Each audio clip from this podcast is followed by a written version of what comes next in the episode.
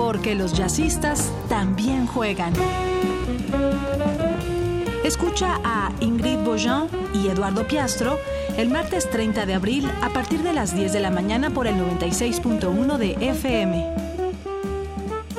¿Qué es el jazz? ¿Una pregunta sin respuesta o con muchas respuestas? Radio UNAM, experiencia sonora.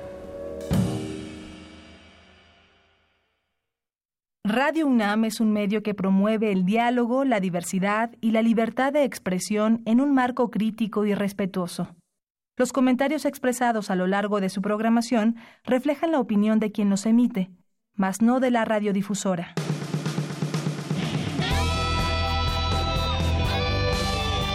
Prisma RU. Relatamos al mundo.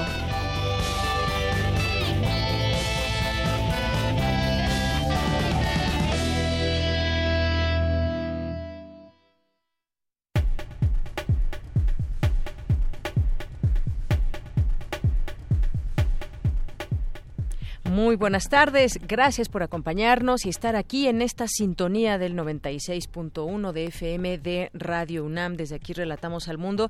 Y mi nombre es Yanira Morán. A nombre de todo el equipo, los invitamos a que permanezcan en esta sintonía de aquí a las 3 de la tarde.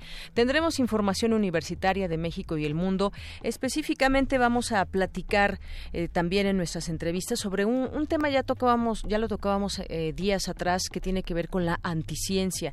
¿Esto qué quiere decir? Que muchas veces creemos en ciertos, algunos movimientos que se ponen quizás un poco de moda y que tienen eh, de alguna manera credibilidad en muchas personas. Pero, ¿qué dicen los científicos al respecto, por ejemplo, de estos movimientos antivacunas, de la astrología, por ejemplo? Vamos a platicarlo con Martín Bonfilo Olivera, de la Dirección General de Divulgación de la Ciencia. Si tienen preguntas, pues ya saben, 55 36 43 39 y también en nuestras redes sociales, Prisma en Facebook y arroba Prisma RU.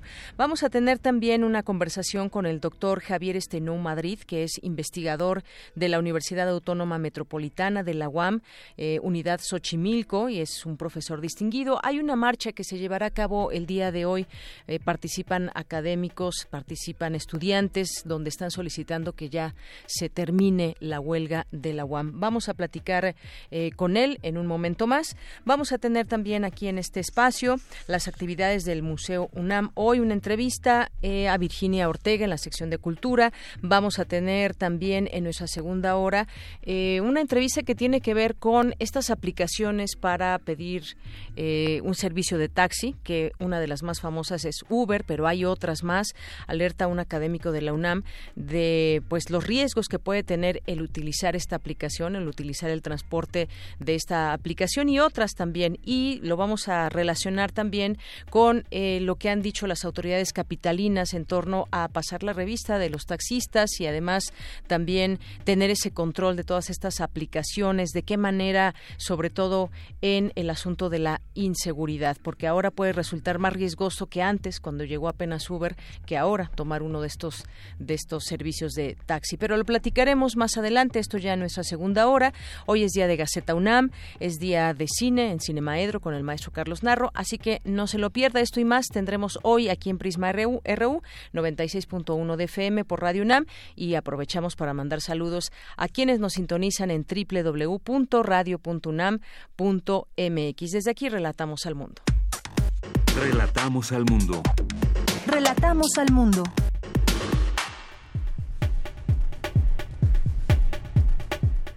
Una de la tarde con nueve minutos y en este jueves 25 de abril, en nuestro resumen universitario, los pueblos indígenas que han sido víctimas de la crueldad no deben ser olvidados, señala la Premio Nobel de la Paz, Rigoberta Menchú. Mi compañera Dulce García nos tendrá los detalles. El rector de la UNAM, Enrique Graue, abanderó las delegaciones de deportistas que representarán a esta casa de estudios en distintas competencias. Cristina Godínez tendrá la información presentan el número especial del 80 aniversario de la revista mexicana de sociología. Más adelante, Cindy Pérez con los detalles. Y en los temas nacionales, el presidente Andrés Manuel López Obrador celebró el aval de diputados al nuevo dictamen de la reforma educativa e insistió en que no habrá control de plazas del magisterio. Que para todo esto tendrá que haber elementos o formas de que no se sigan o que no se vendan las plazas. ¿Quién debe tener el control? Pues es cosa que tocará a las autoridades definir junto con la CENTE o el sindicato, pero efectivamente no todo, no todo se hace por eh, simplemente decirlo desde la presidencia. Habrá que ver cuáles son estos instrumentos claros que debe haber de transparencia, por ejemplo, para este tema de las plazas. El gobierno federal informó que el proyecto de zonas económicas especiales creado en la pasada administración será cancelado. La Comisión de Salud del Senado de la República aprobó por unanimidad una iniciativa de reforma a la Ley General de Salud para incorporar la figura del médico residente. La Secretaría de Seguridad y Protección Ciudadana colabora en las tareas de búsqueda de los responsables del asesinato de Marcela Vallejo Orea, alcaldesa de Mixtla de Altamirano, Veracruz. El Sindicato Independiente de Trabajadores de la Universidad Autónoma Metropolitana busca reunirse con las autoridades universitarias a las 4 de la tarde, hoy a la misma hora en que estudiantes y académicos marcharán al Zócalo para pedir que se levante la huelga que inició el 1 de febrero. En temas internacionales, el Comité contra la Tortura de la Organización de las Naciones Unidas consideró que este delito es endémico y generalizado en México.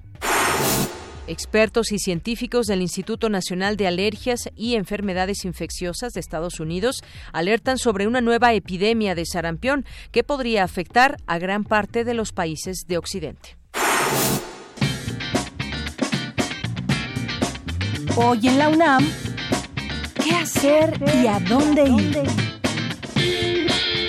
La Casa de las Humanidades te invita a la presentación del libro Episodios Nacionales 1, de Santa Ana a la Reforma. Su Alteza Serenísima Victoriano Salado Álvarez, con la participación de los investigadores Alejandro Sacbé, Rafael Pimentel y Alberto Vital.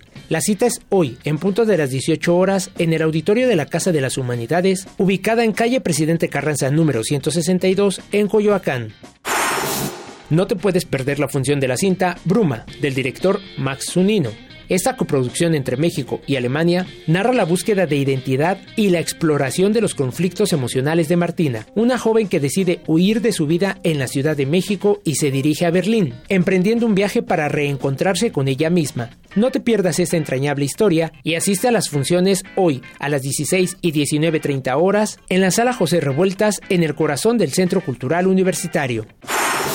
Hoy es jueves de danza en el Museo Universitario del Chopo. Te recomendamos la puesta en escena Arder, seis intervenciones radicales sobre la memoria idea original y dirección escénica de Aidela Chino. Esta pieza es un trabajo que retoma diversas propuestas del arte contemporáneo para intervenir imágenes y de esta manera reconfigurar la memoria de las mujeres desaparecidas en México a manera de homenaje. Asista a la función hoy en punto de las 19 horas en el Foro del Dinosaurio del Museo Universitario del Chopo. La entrada general es de 100 pesos con descuento especial a estudiantes, profesores y comunidad UNAM.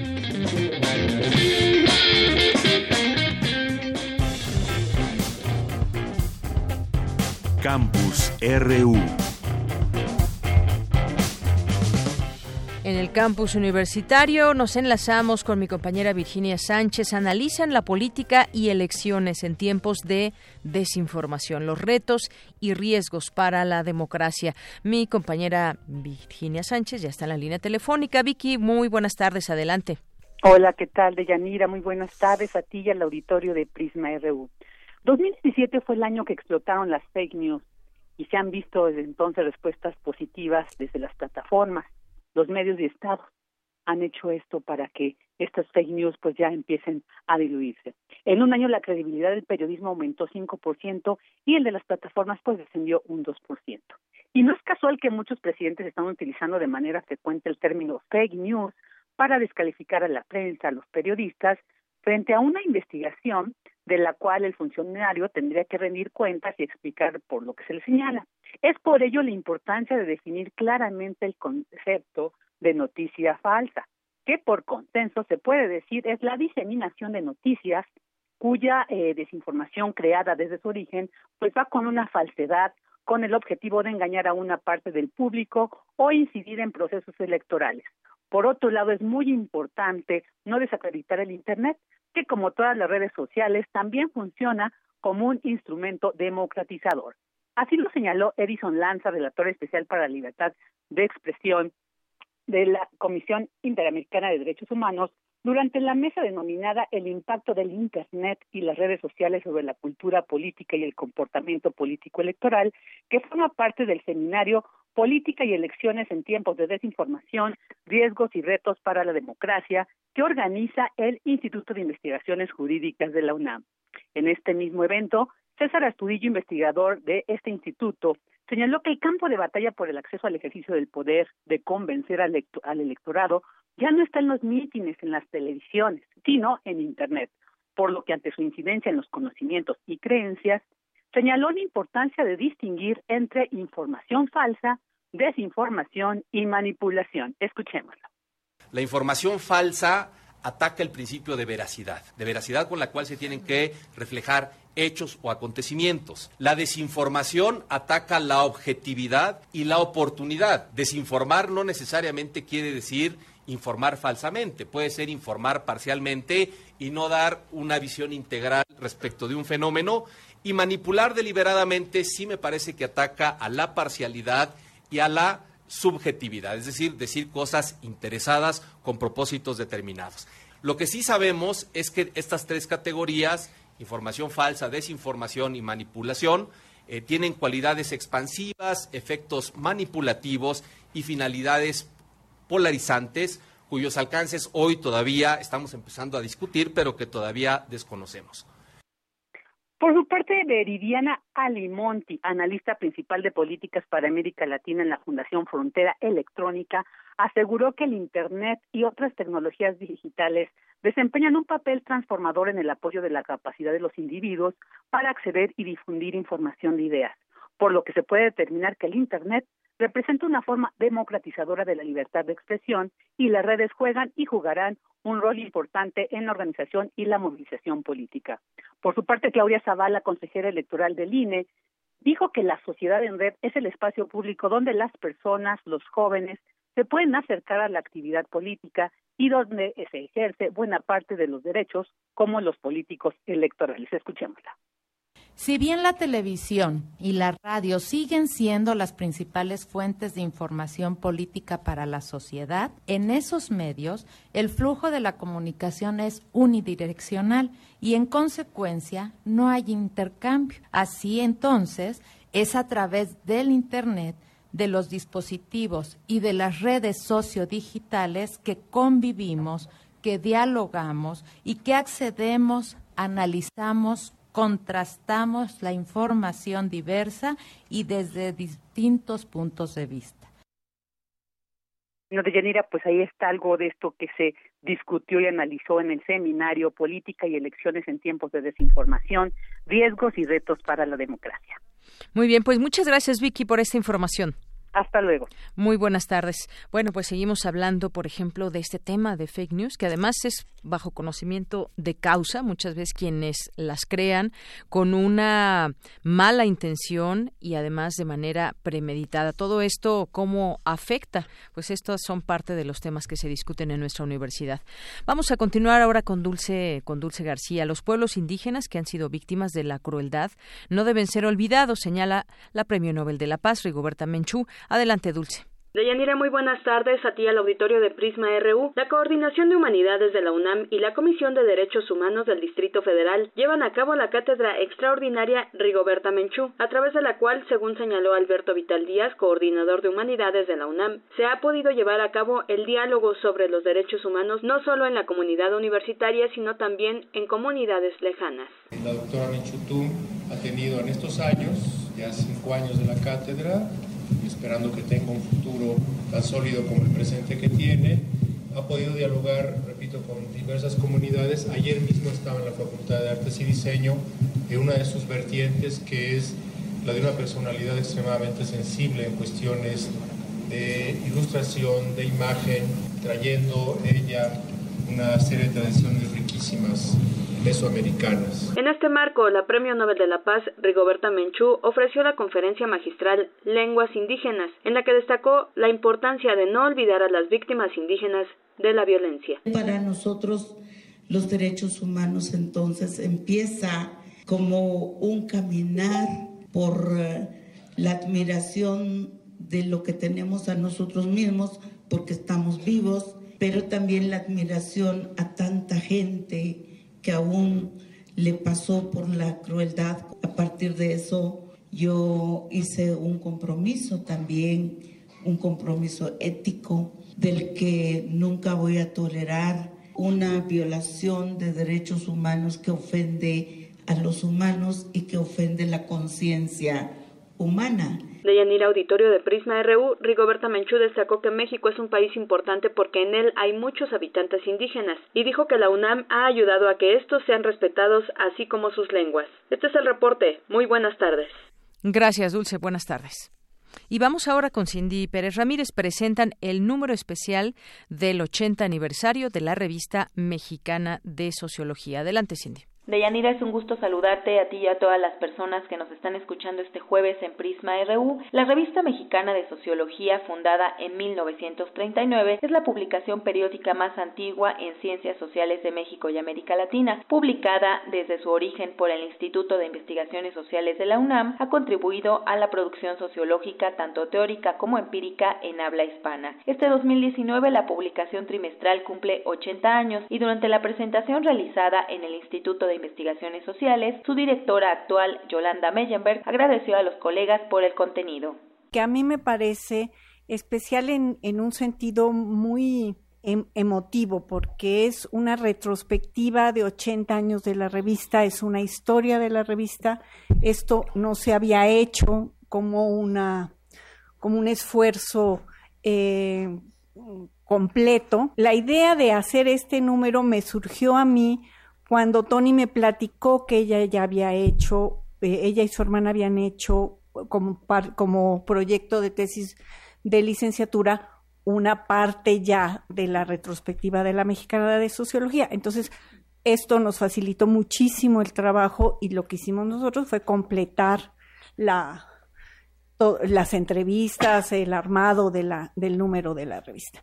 Pongo de manifiesto es que detrás de esta muy prestigiosa revista mexicana de sociología hay mucha chamba. Por su parte, Matilda Ledesma, ex titular de la revista mexicana de sociología, se refirió a la cooperación como un legado de la revista. Si bien la visión retrospectiva no, nos da una muestra de la manera tan importante en la que ha cambiado la revista según diferentes épocas, diferentes ideas sobre lo que es la ciencia, diferentes circunstancias sociales, también hay una continuidad en, en algunos problemas, como la tensión entre hacer ciencia o hacer política, que es una tensión, un dilema clásico, digamos, propio de las, de las ciencias sociales. La revista tiene muchos espacios de cooperación y funcionan, generalmente funcionan muy bien. Se trata como de una eh, visión de su evolución a través del tiempo y a partir de las narraciones de los diferentes participantes en la, en la hechura y en la, e, en la dirección, este texto de aniversario, también tiene, podría decirse, una visión introspectiva, así de cada parte que compone a la revista, desde las líneas editoriales, las circunstancias en las que se, se dan ciertos cambios, conformación de los comités editoriales. Hasta aquí el reporte. Muy buenas tardes. Gracias, Cindy. Muy buenas tardes. Bueno, pues este tema, si quieren conocer más de esta publicación, entren a su página, cuáles son todos, eh, pues, los objetivos, cuáles son, que la conozcan. Es una publicación, la más antigua en ciencias sociales de México y América Latina. Es una publicación trimestral que si no la conocen, creo que es buen momento que se acerquen a ella y conozcan más de todos estos temas que se vierten cada, eh, cada vez que sale un número en esta revista que como digo es un dato interesante, la más antigua en ciencias sociales de México y de toda América Latina. Porque tu opinión es importante, síguenos en nuestras redes sociales, en Facebook como Prisma RU y en Twitter como arroba PrismaRU. Queremos escuchar tu voz. Nuestro teléfono en cabina es 55 36 43 39. Bien, continuamos, son las 13 horas con 25 minutos y hablemos de la anticiencia. Hace unos días dábamos a conocer algunos datos, pero hoy vamos a platicar con Martín Bonfil Olivera, que es divulgador científico justamente de la Dirección General de Divulgación de la Ciencia.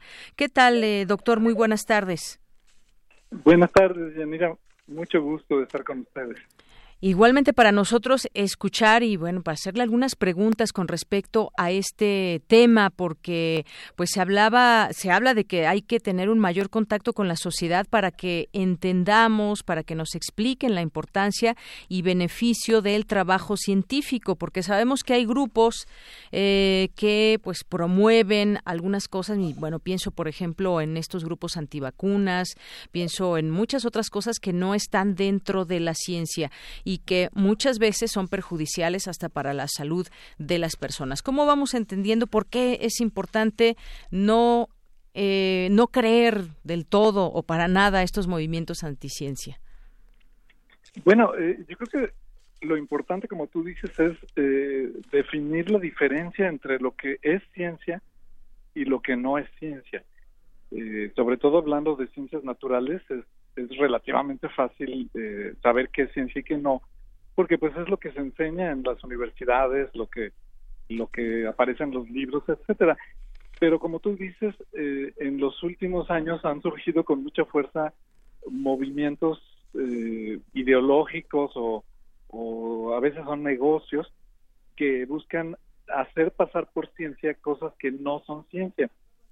Eh, y tú mencionabas uno de los más graves últimamente, que son los, los movimientos antivacunas. eh, no es propiamente el movimiento anticiencia, sí. porque los movimientos anticiencia están en contra de la ciencia, no, no buscan presentar como ciencia algo que no lo es, sino que eh, definitivamente están en contra de la ciencia y hablan, pues, por ejemplo, de un regreso a la naturaleza, de eh, se enfocan en los daños que ha causado la ciencia, que efectivamente pues ha causado algunos daños, pero ha causado muchos más beneficios a la humanidad eh, y, y, abogan por, por ya no usar la ciencia, sino regresar a otras formas de pensamiento, pues que puede ser religioso o puede ser basado en los instintos o en ciertas creencias, pero no en el método científico. Claro. Eh, los movimientos antivacunas o el movimiento de, de, quienes creen que la Tierra es plana eh, se presentan como si estuvieran basados en ciencia, o sea, no están en contra de la ciencia, sino que quieren presentar como ciencia algo que no lo es. Y para eso utilizan algunos datos eh, verídicos, algunos datos incorrectos y mucha tergiversación en la interpretación de esos datos. O sea, hay manipulación de información, digamos. Eh, sí, con alguna base ideológica que, que eh, pues a veces tiene raíces en, los negocios de algún estafador que quiere vender, por ejemplo, algún remedio milagro. En el caso de los antivacunas, más bien eh, la ideología que está detrás es, pues precisamente esta visión de, cierto rechazo al progreso, a la ciencia, que tiende a ver todo todo el progreso como negativo, que tiende a ver todo lo natural como benéfico, eh, que tiende a ver eh, eh, todo como conspiración, ¿no? Entonces se habla de que, de que las vacunas son producidas por empresas transnacionales para venderlas muy caras y que todo es un, un negocio. O hacernos creer que necesitamos tomarlas cuando no lo necesitamos. y, y, suena lógico para, para quien no tiene la información suficiente, suena lógico porque sí construyen un discurso lógico, pero si uno se molesta en buscar la información, por un lado se va a encontrar que, que bueno, la evidencia de que las vacunas son eh, utilísimas y necesarias para mantener la, el nivel de salud que se tiene hoy en la mayor parte del planeta, eh, pues va a encontrar eh, abundantísima evidencia, ¿no? Sí. incluso el hecho de que ahora los movimientos antivacunas se estén propagando han ha hecho que empiece a haber brotes eh, hasta ahora de sarampión. Exacto, para para allá iba, doctor. de paperas en Estados Unidos. Justamente porque América estaba libre de sarampión. Sarampión. Entonces, ahora, ¿a quién se le echa la culpa? ¿A estos movimientos? ¿A, qué, qué, sucede? Porque el caso es que ya en varios lugares está este brote y es preocupante. Ya está eh, preocupada la propia eh, Organización Mundial de la Salud, que lo había, había declarado la región como libre de sarampión y volvió. Y esto es justamente por la vacuna que no se han puesto. es debido al movimiento antivacuna, eh, se tienen muy detectados los, los sitios geográficos donde se ha propagado esta idea de no vacunar a los niños. Y eh, la, la efectividad de la vacunación depende de algo que se llama la inmunidad de grupo, en que eh, las vacunas, bueno, no todos los niños se inmunizan en una población dada, no a todos los niños les hace el mismo efecto, algunos producen mayor inmunidad que otros, y hay niños que no se pueden vacunar por diversas razones médicas, pero si el, eh, por arriba de un cierto porcentaje de, de, la, de los niños o de la gente en una comunidad está vacunada, el virus no se puede propagar. Pero si baja el porcentaje por debajo de cierto margen, entonces ya hay suficientes condiciones para que el virus se propague y, va a infectar primero a los niños que no están vacunados o que no se pudieron vacunar o que la vacuna no les hizo un efecto muy fuerte, ¿no? Eh, y eso es lo que ya está pasando claramente. Entonces, en Nueva York, por lo menos, acaban de hacer obligatoria la vacunación para los niños porque ya están teniendo brotes que son un poco de alarma y pudiera haber brotes de otras enfermedades como paperas eh, o incluso poliomielitis y eso sería extremadamente grave. Claro. Bueno, pues esto es importante conocerlo, por supuesto, estar muy atentos porque esta era la quinta enfermedad erradicada en el territorio, que entre otras, ya mencionaba usted, por ejemplo, la poliomielitis, la rubiola, está eh, la viruela, pero pues bueno. La viruela es un gran éxito porque la viruela eliminamos de la superficie del planeta Tierra sí. al virus de la viruela, gracias a la vacunación. esa ya nunca va a resurgir porque ya no existe ese virus. Eh, pero la idea de que las vacunas son dañinas surgió de la investigación de un médico inglés que fraudulentamente publicó, logró publicar porque engañó al sistema de control de calidad de la ciencia, logró publicar en una revista muy prestigiosa eh, esa investigación falsa y, y, ya no hubo manera de pararlo porque aunque después se retiró el artículo, se exhibió que había sido un fraude y se le retiró la licencia médica a este doctor, eh, la gente que tiene esta predisposición a desconfiar de la ciencia y a pensar que todo todo lo químico es malo y detrás de todo hay una conspiración, pues empezaron a propagar y, además, bueno, estamos en la era de Internet donde todo se propaga viralmente, ¿no? Claro. Eh, entonces la idea se ha esparcido de una manera descontrolada y, y, eso es lo preocupante, ¿no? Que, que no tenemos ahora sí que una vacunación mental, digamos, suficiente como para saber que ese tipo de ideas que suenan tan absurdas, pues muy probablemente es porque son absurdas. Claro. Y bueno, esto estamos hablando de temas de salud, pero hay otros ámbitos, por ejemplo. Y bueno, puede ser, está ahí la astrología, que no es algo científico, pero que mucha gente también cree. Y bueno, hay una manifestación también ahí de ideas en torno a esto. Y algunas otras. No sé si nos quiera platicar de algunas de estas, doctor. Eh, claro, bueno, es que estamos en la era de la, de la posverdad y de la desinformación y de los fake news. Eh, hay ideas que, que ya estaban circulando, pero que ahora con Internet y sobre todo con las redes sociales y al mismo tiempo con el clima de descontento social que hay prácticamente a nivel global, eh, se están propagando pues con mucha mayor viralidad que antes una de las más absurdas es precisamente la creencia de, que la Tierra no es un esferoide, sino que es plana. Eh, esta idea es absurda por donde se le mire. Y lo más curioso es que, eh, bueno, nadie se beneficia con que alguien crea que la Tierra es plana, no, no hay nadie que gane con esa idea.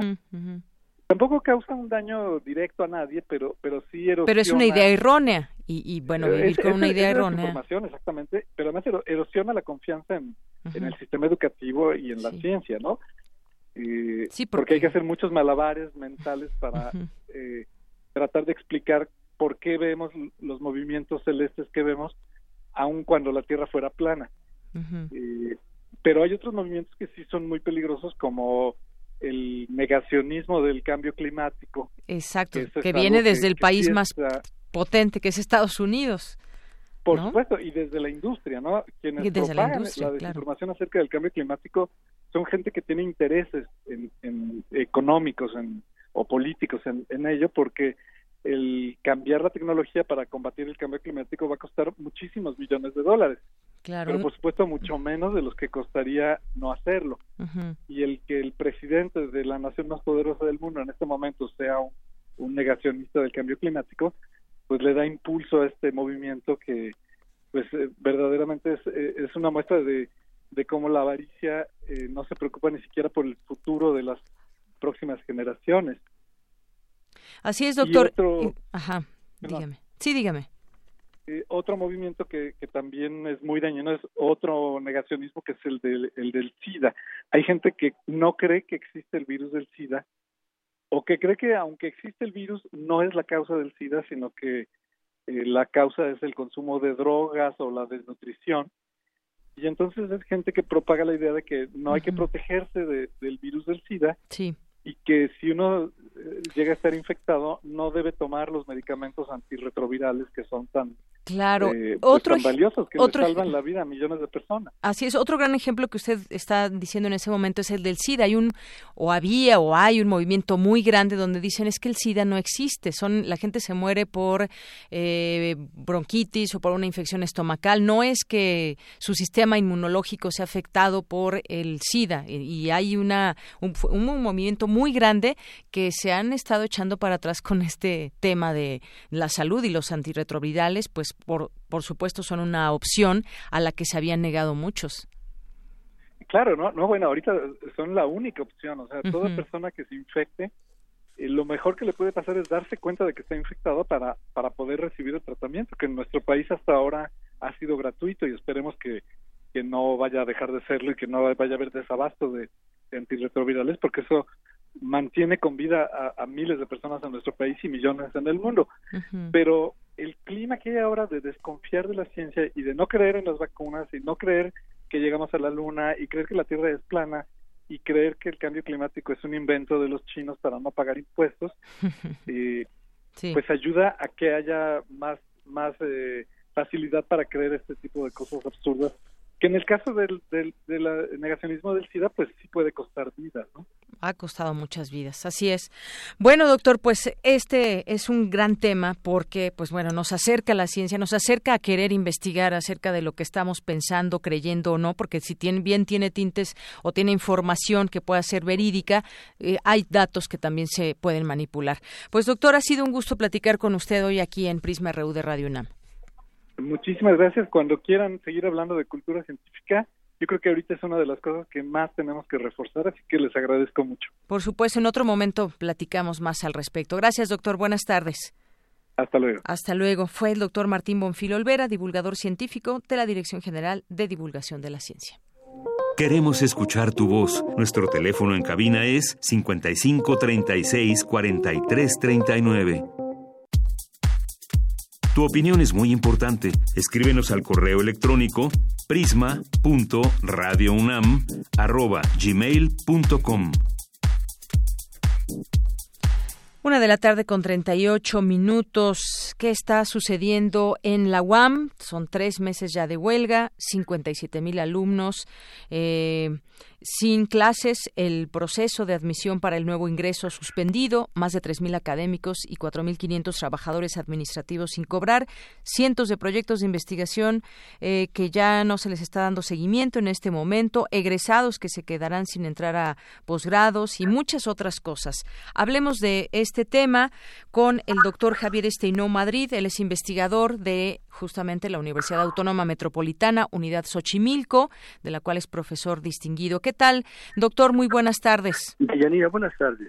Pues hoy sabemos que hay una huelga que hacen un llamado distintos, eh, pues ya una organización grande de catedráticos, hay una lista de 31, 31 catedráticos distinguidos que saldrán a la calle para exigir el fin del conflicto laboral que tiene cerrada a la UAM desde hace 83 días. ¿Por qué está sigue este problema? ¿Cómo se puede destrabar? Quisiéramos encontrar las mejores soluciones para esta universidad. ¿Qué opinión tiene, doctor? de Yanina, bueno, pues efectivamente, como tú lo has expuesto, es un conflicto ya muy prolongado de una universidad que en octubre de este año cumple 46 años de haberse fundado, es decir, casi medio siglo. Y lo que observamos es que en este conflicto eh, se enfrentan diversas fuerzas que no han podido llegar a un acuerdo elemental siendo que ya se han resuelto casi el 95% de, los, de las peticiones que se encuentran en el, pliego petitorio, que inicialmente fue una de las razones por las cuales se convocó a esta huelga, pero existe un eh, obstáculo fundamental que es el incremento al 20%, que este incremento no depende de la universidad, depende del Estado. Si el Estado no da fondos, la universidad no tiene la posibilidad de ofrecer ese 20%. Y si el Estado da fondos para que se aumente este 20%, obviamente el resto de las universidades del país, después de eh, otorgarse a la UAM, se van a formar para también pedir el 20% y esto va a ser un conflicto que nunca va a acabar. Entonces, lo que hemos observado es que, no obstante todas las consecuencias que está eh, eh, generando, como tú ya lo has enumerado de manera muy correcta, lo más preocupante es que pareciera que en este país no tenemos Secretaría del Trabajo, una instancia que se encargue de regular estos conflictos y que en otros gobiernos sí actuado con mayor energía y con mayor intervención y fuerza y ahora parece ser que tenemos una secretaría decorativa que simplemente deja que las fuerzas por sí mismas en confrontación, en oposición, en conflicto, en lucha, vean si pueden llegar a un acuerdo. Eso yo creo que no es democracia, eso es anarquía y se requiere una intervención regulatoria del Estado para impedir que este conflicto siga escalando por todos los prejuicios que está ocasionando para el proyecto educativo para el país, además de todos los elementos que tú ya has mencionado. ¿Cómo resolverlo? Pues esa es la gran pregunta. Desde mi punto de vista, creo que sería muy conveniente que se permitiera convocar al Consejo Universitario para que el Consejo Universitario pudiera tomar una posición al respecto y entonces se pudiera encontrar nuevos caminos, porque eh, el, el conflicto por el lado eh, salarial y por el lado de las demandas parece que no tienen una salida razonable. Así es. Y bueno, es justamente, leía atentamente esta opinión que hoy escribe eh, Jorge Javier Romero Vadillo, eh, donde dice que la UAM rehende la política y dice también que el tema de los ingresos de las autoridades universitarias puede ser una pista para entender lo que en realidad está ocurriendo en la UAM y que se puede discutir si estas debieran ser menores, si la política salarial para la burocracia establecida por el gobierno se debe aplicar también en las universidades públicas. En fin, hay una serie también ahí de eh, un abanico también de opiniones en torno a todo este tema. Usted hablaba de algo importante que tiene que ver con qué tiene que hacer el Estado, qué le corresponde hacer el Estado, cómo mediar este conflicto que se ha visto desde lejitos, se ha dicho nosotros respetamos eh, esta autonomía, pero pues quizás ya es momento que pues algo suceda en este tema, porque hay un proyecto educativo en, en marcha, se supone, pero que en este momento está detenido ahí en la UAM. Yo creo que el Estado tiene una altísima responsabilidad porque se ha mantenido como un simple observador de la escena eh, eh, dramática que, que, ha sucedido en nuestra universidad, así como lo hemos visto también en otros momentos donde cuando se han tomado las vías férreas, cuando se han tomado las casetas eh, de conducción hacia las carreteras, cuando ha habido también agresiones en otros espacios, el Estado dice, no, yo no intervengo. Entonces la pregunta es, ¿para qué queremos al Estado? El Estado, que es por, nos, por definición la autoridad que tiene que intervenir para regular los conflictos sociales, y en este caso aparece simplemente como un espectador más, pues la verdad es que pareciera que no tenemos Estado y entonces los eh, sectores sociales tenemos que resolver por nuestras vías, ya sean eh, mediadoras o racionales o agresivas o anárquicas, los conflictos que se van dando son indicadores de algo muy grave que está sucediendo en nuestro país y que requiere una reflexión, análisis e intervención profunda porque por el camino que vamos no se está construyendo civilidad, sino se está construyendo anarquía. Así es. Y doctor, también hay, hay que mencionarlo también, se está desarrollando una consulta electrónica donde se pide a la comunidad universitaria que acredite con su número de matrícula su postura en torno a la huelga. Esta votación que estará abierta hasta el día de mañana, tengo entendido, con solo una pregunta y tres opciones. La pregunta es cuál es su posición respecto a la huelga y la respuesta es levantar la huelga, mantener la huelga o no deseo opinar. Esto también nos dará una Em, posibilidad de conocer qué es lo que opina la propia comunidad y bueno pues también sería eh, importante comentarlo cuando se tengan los resultados e, efectivamente Yarira este es un elemento y un mecanismo muy importante que comentas porque actualmente las cúpulas sindicales tienen bloqueado la participación de la mayor parte de los trabajadores de la universidad. Y este mecanismo de, consulta eh, está arrojando una voluntad mayoritaria, enormemente mayoritaria. Hasta el momento casi el 98% de quienes han votado señalan que sí quieren que ya se termine este conflicto. Entonces, esto es un consenso social que se está formando y que tiene que pesar en la voluntad de las dirigencias sindicales para que tomen en cuenta esta expresión de la mayoría de los pobladores de la universidad que dicen basta ya a esta huelga, queremos regresar a nuestra universidad y si existen conflictos, problemas y demás, que posteriormente se busquen los canales adecuados para poderlos resolver. Pero no se puede seguir manteniendo nuestra universidad en este estado de indefección ante eh, los conflictos internos y ante un estado simplemente espectador que no quiere intervenir. Así son, eh, ojalá que participe mucha gente, muchos de los alumnos de este total de 56 mil que son y también, pues bueno, sabemos eh, siete mil entre académicos y trabajadores administrativos. Por lo pronto hoy, doctor, la marcha bajo el lema Todos somos UAM saldrá a las 4 de la tarde ahí desde la explanada de Bellas Artes hacia el Zócalo. También estaremos atentos a conocer quiénes son los que están participando, cuánta gente acude y esto pues piden el regreso inmediato a las actividades y a favor de la educación pública. Sí, y, de Yanira quisiera agregar un último elemento, que más de 200 estudiantes ya han interpuesto un amparo ante los órganos de justicia demandando que tienen derecho a la educación y que por lo tanto este conflicto exigen que se resuelva. Entonces, eh, por una parte han sido legisladores, intelectuales, sectores eh, de la opinión pública, analistas, estudiantes, académicos, las que en un consenso mayoritario piden el fin a la huelga y únicamente es un grupo muy minoritario el que quiere seguirla sosteniendo y prolongando. Así es. Bueno, pues ahí estaremos pendientes. Usted va a ser uno de los que participe junto con muchos otros académicos que pues han estado también muy activos en redes sociales, eh, pues con este hashtag Todos somos UAM. Efectivamente, Yanira ojalá eh, mediante estas difusiones que tú amablemente realizas a través de Radio UNAM pueda crearse mayor conciencia para que este conflicto, que no nada más es de la universidad, posteriormente puede irradiarse a otras instituciones de educación superior, pueda resolverse en los términos más eh, eh, prontos y racionales posibles. Muy bien, doctor, pues muchas gracias por esta, esta entrevista aquí en Prisma RU de Radio UNAM. Muchas gracias, Yanira. Hasta luego, muy buenas tardes.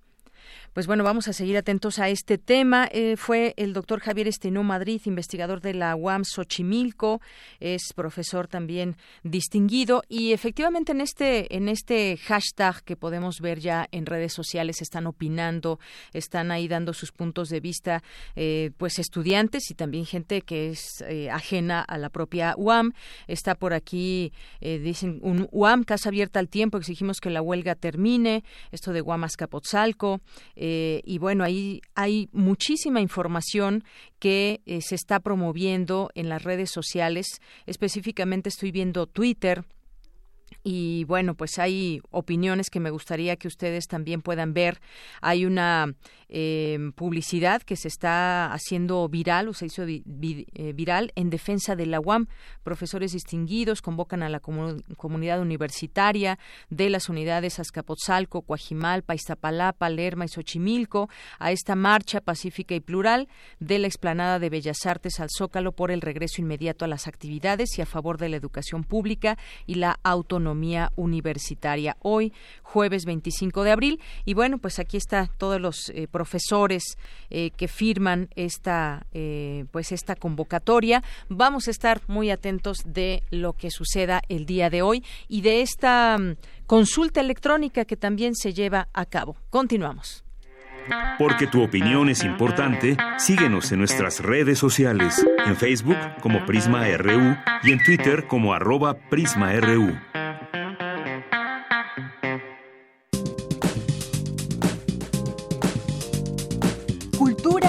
RU.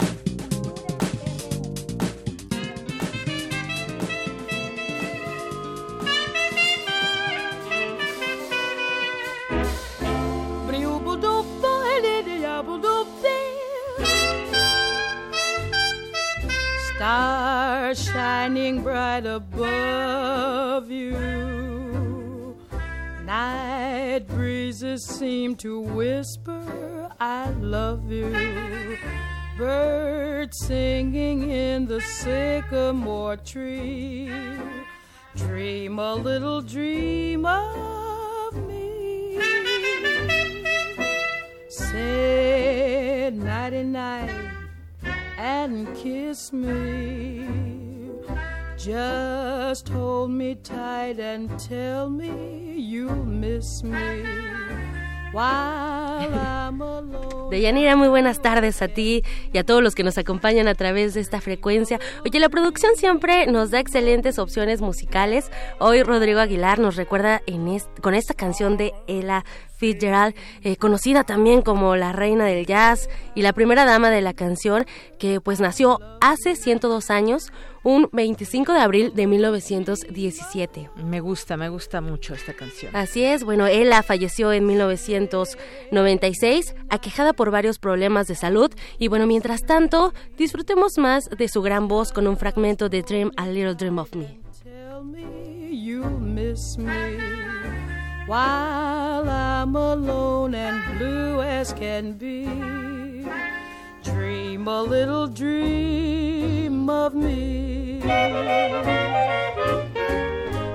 Y bueno, de Yanira, esta tarde hablaremos de un recinto universitario, el Museo UNAM hoy. Ya nos acompañan aquí en cabina eh, Claudia de la Garza, ella es coordinadora del museo, y también nos acompaña Virginia Ortega, quien es museógrafa. Claudia, Virginia, bienvenidas a este espacio. Qué bueno que nos visitan.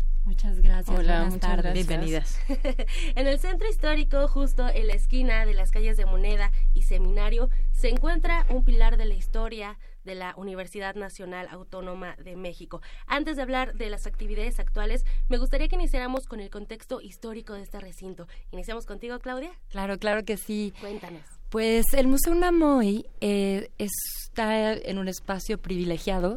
Nosotros somos parte del Instituto de Investigaciones sobre la Universidad y la Educación y como tal tenemos eh, el placer y la responsabilidad y la misión de cuidar, de resguardar este edificio que se sitúa pues en, el corazón del centro, en el corazón del país, podríamos decir. Ahí fue la primera, eh, se llevaron a cabo las sesiones de la primera universidad, eh, la Real Universidad de México, en el siglo XVI. Y bueno, además de muchos usos comerciales eh, durante el siglo XIX, también ahí estuvo una de las eh, eh, eh, cantinas, fue la primera con permiso para beber, para vender bebidas alcohólicas. Y se llamó El Nivel, entonces también es como un lugar muy entrañable dentro de la memoria de los, de los... De varias generaciones. Sí. Así es. Y bueno, este espacio que lleva siendo el Museo Unamoy desde 2016 ahora ofrece o abre sus puertas. Estamos en un momento muy interesante de, eh, pues, eh, una nueva etapa que comienza en este museo, en donde queremos convertirnos, estamos cambiando nuestros contenidos, vamos a, abrir las puertas a otras expresiones y nos interesa muchísimo convertirnos en un espacio de encuentro, un espacio de participación para la comunidad universitaria y para la comunidad también del centro histórico. Claro, Claudia, sin duda, bueno, cuando uno ah, va a este museo, lo primero que te recibe es una ventana a la arqueología. Eh, en el piso, eh, a través de un vidrio, podemos ver vestigios prehispánicos, lo cual a mí me parece maravilloso, pero si vas caminando, eh, bueno, vas recorriendo el museo, ves murales también coloniales y no puedes evitar también ver un eh, vitral, ¿no? Eh, de la con el escudo. con el escudo, exactamente. Claro, en donde estamos estuvieron los aposentos del templo de Tezcatlipoca, uno de los dioses más importantes del panteón mexica. Y bueno, la ventana arqueológica que se encuentra dentro del museo, además de estar en unas condiciones excelentes, nos revela diferentes momentos de la historia del edificio porque ahí se ve desde la parte más profunda que nos habla así de estas raíces prehispánicas. Ese México profundo, justo. Sí, es esta metáfora de las capas de la historia que se ven tan claramente en este edificio. En realidad es un gozo y un descubrimiento todo cada sala y cada espacio del edificio, porque precisamente nos permite ir eh, recorriendo no solo el pasado de la historia eh, de la universidad, de la ciudad, sino también mirar hacia el futuro y hacia lo que pasa y la presencia de la universidad tanto dentro del país como fuera, eh, su patrimonio cultural, es decir, toda esta eh, presencia de la UNAM en México. Así es, es sorprendente cómo un recinto puede guardar tantos siglos de historia. Y bueno, también me gustaría que, que tú, eh, Virginia, eh, nos platicaras un poco también de la curaduría, un poco también de lo que nos vamos a encontrar en las vitrinas. Bueno, tú cuéntanos. Muchas gracias, Tamara. pues como ya lo dijo Clau, este, este espacio universitario eh, que además forma parte de, eh, del ISUE, del Instituto de Investigaciones sobre la Universidad y la Educación, pues eh, tiene contenidos, los contenidos que podemos encontrar en este espacio son meramente universitarios. siempre lo decimos que este espacio es orgullosamente azul y oro desde sus cimientos. y lo que podemos mirar en los muros, en pues en el espacio expositivo, eh, pues habla justamente sobre la universidad, sobre lo grande que es la universidad, la historia de esta institución educativa. Eh, tenemos algunos objetos, pocos son los objetos que se exhiben ahí, pero eh, con mucho valor, con mucho valor histórico y artístico. Tenemos eh, el Premio Príncipe de Asturias, que es uno de los pretextos por los que abre este espacio museístico universitario. Entonces, bueno, pues lo tenemos ahí, es el, diploma eh, y esta escultura de Joan Miró, que, que, otorga la corona española a... En 2009. Así es, en 2009 otorga este premio de Ciencias y Humanidades a la universidad. Entonces, bueno, objetos como este que pues nos hablan justamente de lo grande que es la universidad, de la multiplicidad de quehaceres eh, que suceden en la universidad a diario y eh, pues van muy de la mano también con, eh, con el espacio, ¿no? con, lo que es el edificio y con la historia de, de este lugar. Claro, sobre todo el, cuadro de la ciudad, ya, o sea, tú llegas al metro Zócalo, caminas unos cuantos pasos hacia, digamos, al lado de la catedral, hacia el templo mayor, está la mera esquina. Entonces también eh, me llama mucho la atención, Virginia, lo que comentas, la, la, extensión de la universidad. Muchas veces nos dicen UNAM y pensamos en ciudad universitaria y no vemos hacia esas vertientes. Así es. Y este es como un buen pretexto para mirar hacia otros lados también. Así es, la universidad eh, tiene mucha presencia en el centro histórico. Y esto viene desde el antiguo barrio universitario. O sea, estamos en el corazón también del barrio universitario. O sea, esta etapa de la historia de la universidad en donde eh, las clases, eh, toda la vida estudiantil fluía en, en, la vida del centro histórico. Entonces, pues estaban maestros, profesores, eh, estudiantes mm, que convivían con la vida del centro histórico los cafés, así es, los cafés, los cines, las pulquerías, las cantinas, efectivamente. Y ahora esos recintos que son museos, espacios culturales, espacios dedicados a la educación, a la extensión académica, ¿no? Entonces, eh, también nosotros, como eh, estando en el corazón del barrio universitario, también eh, tenemos una serie de alianzas y actividades en conjunto con estos recintos en donde precisamente buscamos eh, volver a generar dinámicas culturales en torno a estos espacios. Claro, sobre todo en ese corredor cultural, ¿no? del centro histórico que es importante. el corazón del centro. yo estoy segura que mucha gente ha pasado ahí y a lo mejor no han entrado, pero han pasado miles de veces por ahí. Precisamente. Y de eso queremos hablarles, porque a lo mejor han pasado, pero ahorita estamos justo en un momento de cambio y en una nueva etapa para el museo en donde eh, queremos tener mucho mayor presencia con nuevas actividades, con nuevos contenidos, eh, con una mayor visibilidad, por supuesto, y, y, para estar mucho más cerca de los y de las universitarias. Claro. Claudia, Virginia, hablando de actividades, eh, bueno, yo, yo como usuaria puedo decir que un, un imperdible puede ser, por ejemplo, ejemplo, la terraza, ¿no? Porque te da otra vista. Pero ustedes que están dentro de, este recinto, ¿qué actividades para este mes, para este año? Ayer fue Noche de Museos, no se preocupen, no se la, bueno, sí se la perdieron, pero hay más cada mes, cada miércoles hay. imperdibles para este mes o para el que sigue. Pues el próximo mes, eh, mayo, que ya empieza la próxima semana, es el mes de los museos. El, 18 de mayo eh, se conmemora a nivel internacional el Día de los Museos.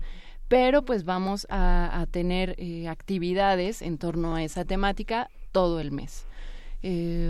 Una de las actividades que hemos venido organizando pues es una especie de conversaciones eh, lo hemos llamado acción conversación, eh, reaccionar el museo, pensar, hacer eh, el museo, los museos el día de hoy. Entonces va a ser, van a ser tres charlas, tres conversatorios, conversaciones con especialistas de museos. Son dos hombres, Germán, Ignacio y Paola, que nos acompañarán en el Museo UNAMOY y pues platicarán desde sus quehaceres, desde sus saberes, eh, acerca de los museos el, hoy. ¿no? Claro, esta actividad nos parece muy importante porque también nos ayuda a eh, empezar a plantear estas nuevas eh, eh, perspectivas que tenemos como museo y entrar en diálogo con diferentes especialistas que están haciendo hoy cosas muy distintas para pensar el museo, ¿no? Entonces es una actividad que vamos a tener registro previo, ya se pueden comunicar al museo para para participar y que creemos que va a ser una cosa muy interesante, además de música y de eh, otras actividades que vamos a tener con la presencia de la Facultad de Música. Excelente. Eh, entonces ahí estaremos. Muy importante, los recintos no nada más es para espectadores, también podemos ser parte de ellos con estas actividades. Además, el precio es bastante accesible, 20 pesos con descuentos del 50%, entonces más vale acercarnos al Museo UNAM hoy, que bueno, se encuentra en el número 2 de la calle de Moneda. Virginia Ortega y Claudia de la Garza, muchísimas gracias por acompañarnos esta tarde. Gracias, a ustedes. Yanira, nos despedimos y bueno, que tengan muy buena tarde. Gracias, gracias Tamara, gracias a las invitadas. Vamos a hacer un corte, regresamos a la segunda hora de Prisma RU. RU. Relatamos al mundo.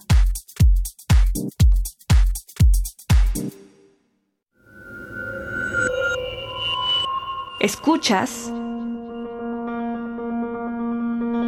96.1 de FM.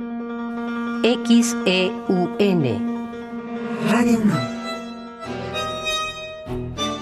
Transmitiendo desde Adolfo Prieto 133, Colonia del Valle, en la Ciudad de México. Radio UNAM. Experiencia sonora.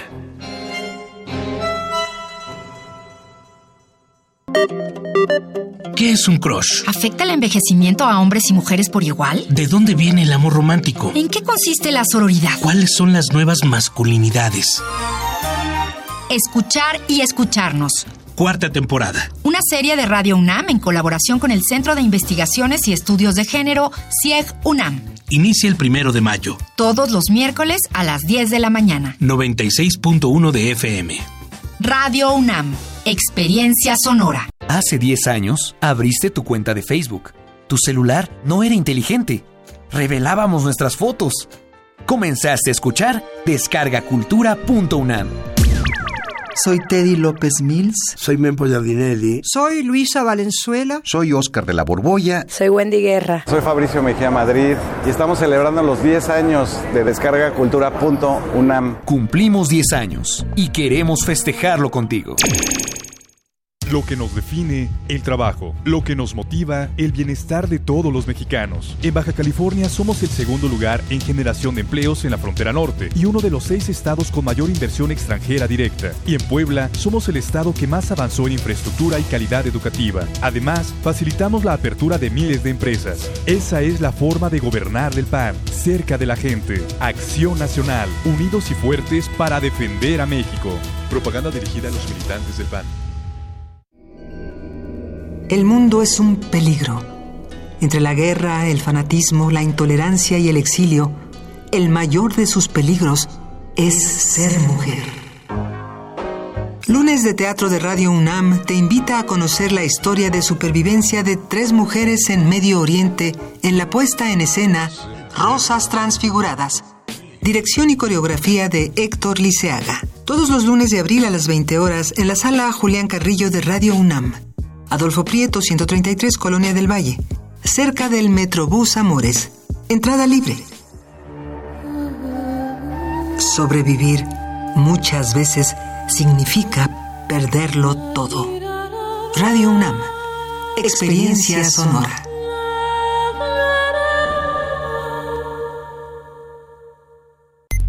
La danza es una experiencia de cambio continuo, de tránsito ineludible. Lo que ha sido y está por llegar. Es un juego vital que disuelve las estructuras y las jerarquías. Danza UNAM te invita a celebrar la búsqueda de la libertad y la comunicación a través de la expresión corporal en el marco del Día Internacional de la Danza 2019. 2000 bailarines, 10 foros simultáneos, 10 horas ininterrumpidas de danza. 28 de abril a partir de las 11 horas en el Centro Cultural Universitario. Insurgente Sur 3000, entrada libre. Para expresarse, no existe mejor lugar que el cuerpo, ni mejor tiempo que la danza. Queremos escuchar tu voz. Nuestro teléfono en cabina es 55 36 43 39. Mañana en la UNAM, ¿qué hacer y a dónde ir? El Centro de Investigaciones sobre América Latina y el Caribe te invita a la presente del libro El largo y sinuoso camino de la lucha contra el narcotráfico, que contará con la presencia de su autora, la maestra Fuensanta Medina Martínez. Asiste mañana 26 de abril en punto de las 12 del día al Auditorio Leopoldo Sea de la Torre 2 de Humanidades en Ciudad Universitaria. ¿Cómo afecta el embarazo a temprana edad? ¿Qué riesgos se corren? ¿Las políticas públicas han servido para disminuirlo? Estas y otras preguntas serán resueltas en la conferencia El embarazo adolescente, un problema de salud, que contará con la participación de la doctora Rosalinda Guevara Guzmán, jefa de la División de Investigación de la Facultad de Medicina. La cita es mañana 26 de abril en punto de las 12 horas en el auditorio del conjunto E de la Facultad de Química en Ciudad Universitaria.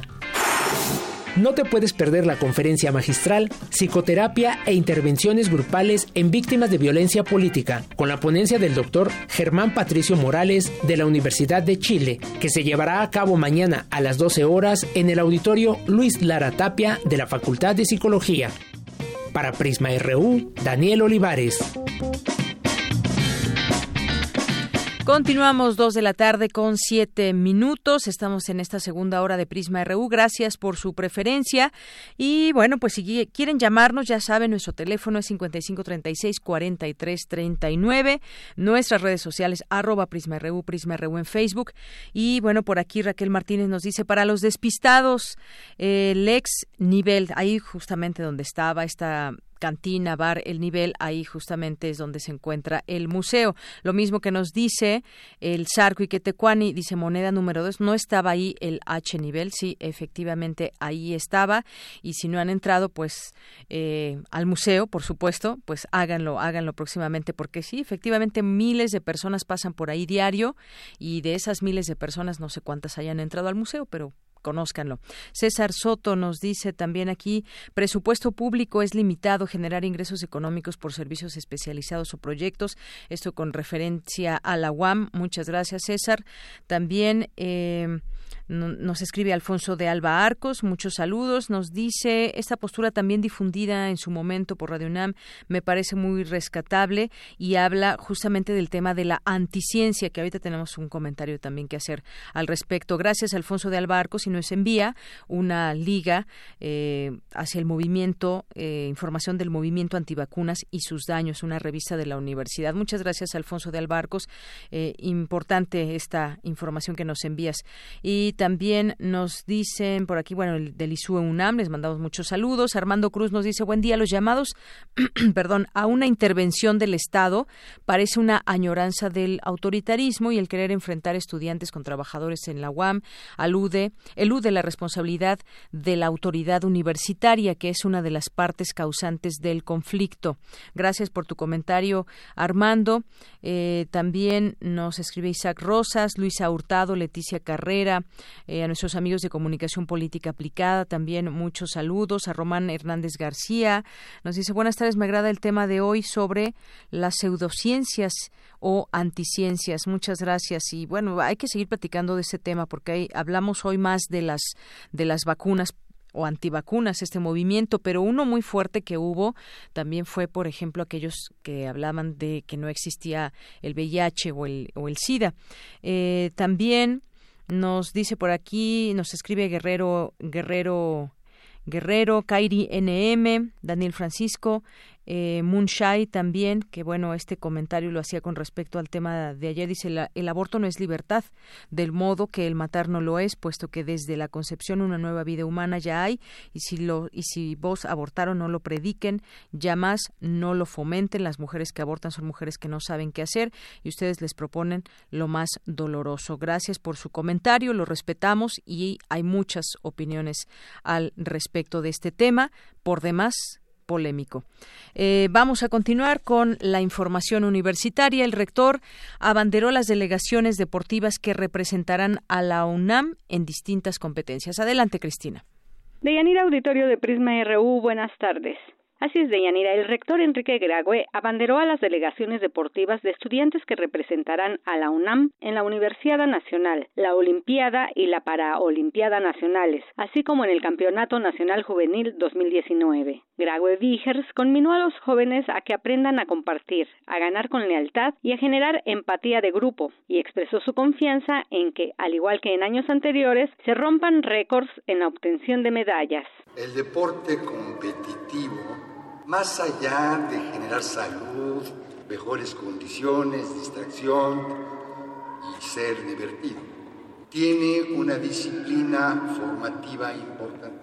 Hace que los jóvenes aprendan a compartir, aprendan a ganar, a hacerlo con lealtad y a tener empatía de grupo. Y esto, jóvenes, es muy importante su formación. Lo que sí está muy bien demostrado es que la capacidad de adaptación, el espíritu de superación y la empatía consigue el éxito profesional. A nombre de los deportistas, Mariana Palacios, alumna de la Facultad de Economía y quien forma parte del representativo de voleibol de sala, comentó que el deporte universitario enseña que el camino es el trabajo diario, el esfuerzo inquebrantable y la perseverancia firme, y que el valor más poderoso es poder creer en sí mismos. Previamente, el rector entregó el estandarte académico de la escolta de la universidad a Elvira Alarcón Morales, alumna de la licenciatura de Actuaría de la Facultad de Ciencias y del representativo de ajedrez. De igual forma, dio el estandarte deportivo de la escolta de la Olimpiada Nacional a Guillermo Ruiz Tomé, alumno de la Facultad de Derecho y del representativo de triatlón.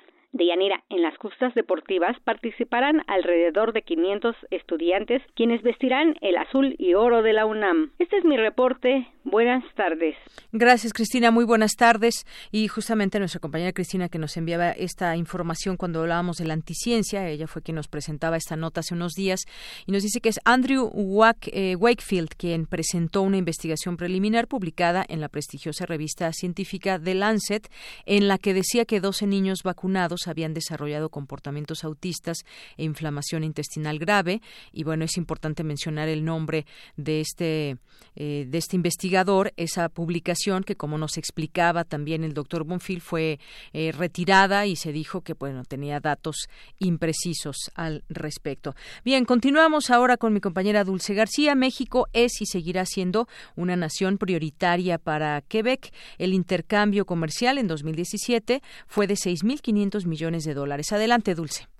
Deyanira, buenas tardes a ti al auditorio de Prisma RU. En el marco del coloquio internacional Integración o Desintegración en América del Norte, Stephanie Ayard Gómez, delegada general de Quebec en México, refirió que se trata de una región que ha sido impulsada en un principio por los gobiernos, pero que después de dos décadas tuvo una gran influencia de la intensificación de la migración, así como de los intercambios académicos y culturales. Promovemos a través de estos tres servicios los intereses de Quebec en los sectores de la economía, de la educación, de la cultura y de la inmigración. Las relaciones entre Quebec y México son muy dinámicas, tanto con el gobierno de la República como con eh, los estados, especialmente con los estados prioritarios que tenemos, eh, que eh, son Jalisco, Querétaro, Guanajuato, Nuevo León y la Ciudad de México. Eh, hemos firmado eh, en los últimos, eh, los últimos casi 40 años 19 acuerdos intergubernamentales con, con México. Por ello, señaló Stephanie Ayard, México es un país prioritario en la acción internacional de Quebec debido al libre comercio y la multiculturalidad. También a nivel económico, yo pienso que es importante solamente destacar, yo sé que Quebec siempre ha sido muy favorable al libre comercio, siempre hemos sido muy favorables a el carácter trilateral eh, que tiene el Acuerdo Libre de Comercio de América del Norte. Y participamos muy activamente en las rondas de negociaciones eh, el año pasado eh, que nos llevó a la conclusión del, eh, del TEMEC. Las próximas etapas, obviamente, hay una ratificación, eh, pero siempre estuvimos muy activos en este proceso y muy en favor justamente de, una renegociación oportuna del, del Telecan. La experta refirió que las relaciones comerciales entre Quebec y México han crecido 8.8% en los últimos años, pasando de mil a seis mil quinientos millones de dólares. Este es el reporte. Muy buenas tardes. Gracias, gracias Dulce. Muy buenas tardes. Relatamos al mundo. Relatamos al mundo. Porque tu opinión es importante, síguenos en nuestras redes sociales, en Facebook como Prisma RU y en Twitter como arroba PrismaRU. Internacional RU. El presidente ruso Vladimir Putin y el líder norcoreano Kim Jong-un se reunieron en Vladivostok este jueves en su primera cumbre bilateral. Putin se ofreció a ayudar para desbloquear las conversaciones sobre su programa nuclear. Corea del Norte necesita garantías de su seguridad, de la preservación de su soberanía. ¿Qué tipo de garantías podrían ser, excepto las jurídico-internacionales? Tenemos que dar los primeros pasos para aumentar la confianza. Me parece que en general al final es posible. Fue posible ya en el 2005, cuando Corea del Norte y Estados Unidos pactaron un acuerdo correspondiente, un convenio. Pero después, de repente, por alguna razón, a los socios norteamericanos les pareció que las condiciones establecidas y acordadas por Washington no eran exhaustivas, que había que agregar algo más. Cuando comenzaron las añadiduras, Corea del Norte abandonó el acuerdo. Por su parte, Kim Jong-un agradeció el recibimiento para Corea del Norte, que actualmente padece escasez de alimentos. Como ha reconocido la ONU, la ayuda rusa puede ser crucial. Quiero agradecer a mis amigos rusos su atención y grandes esfuerzos para que mi primera visita a la Federación de Rusia sea exitosa. El desarrollo y fortalecimiento continuo de las relaciones estratégicas y amistosas tradicionales de Corea del Norte y Rusia a un nuevo nivel de acuerdo con los requisitos de una nueva era es una postura inquebrantable y un rumbo estratégico estratégico para mí y para el gobierno norcoreano. Joe Biden, quien fuera vicepresidente de Estados Unidos durante el gobierno de Barack Obama, anunció oficialmente su candidatura a la nominación presidencial por el Partido Demócrata, contienda en la que hasta el momento ya hay 20 aspirantes para disputarle la Casa Blanca a Donald Trump en 2020. Varios activistas medioambientales de la organización ecologista Extinction Rebellion bloquearon la entrada de la Bolsa de Londres en su undécimo y último día consecutivo de movilizaciones en la capital británica. Denuncian las catastróficas consecuencias del cambio climático. Escuchemos la voz de una de las manifestantes. Este no ha sido un movimiento de anarquistas duros. De hecho, las cientos de personas que han sido detenidas protestaban de manera pacífica, respetuosa. Incluso la policía no ha tenido que usar la fuerza para estas detenciones y también el comportamiento de la policía ha sido respetuoso. Todo ha ido de manera suave, coordinada, sin violencia. El presidente de Perú, Martín Vizcarra, cuestionó el uso extendido de la prisión preventiva y pidió a la justicia una reflexión sobre estas medidas tras el suicidio de Alan García y la orden de arresto a Pedro Pablo Krusinski, sus antecesores.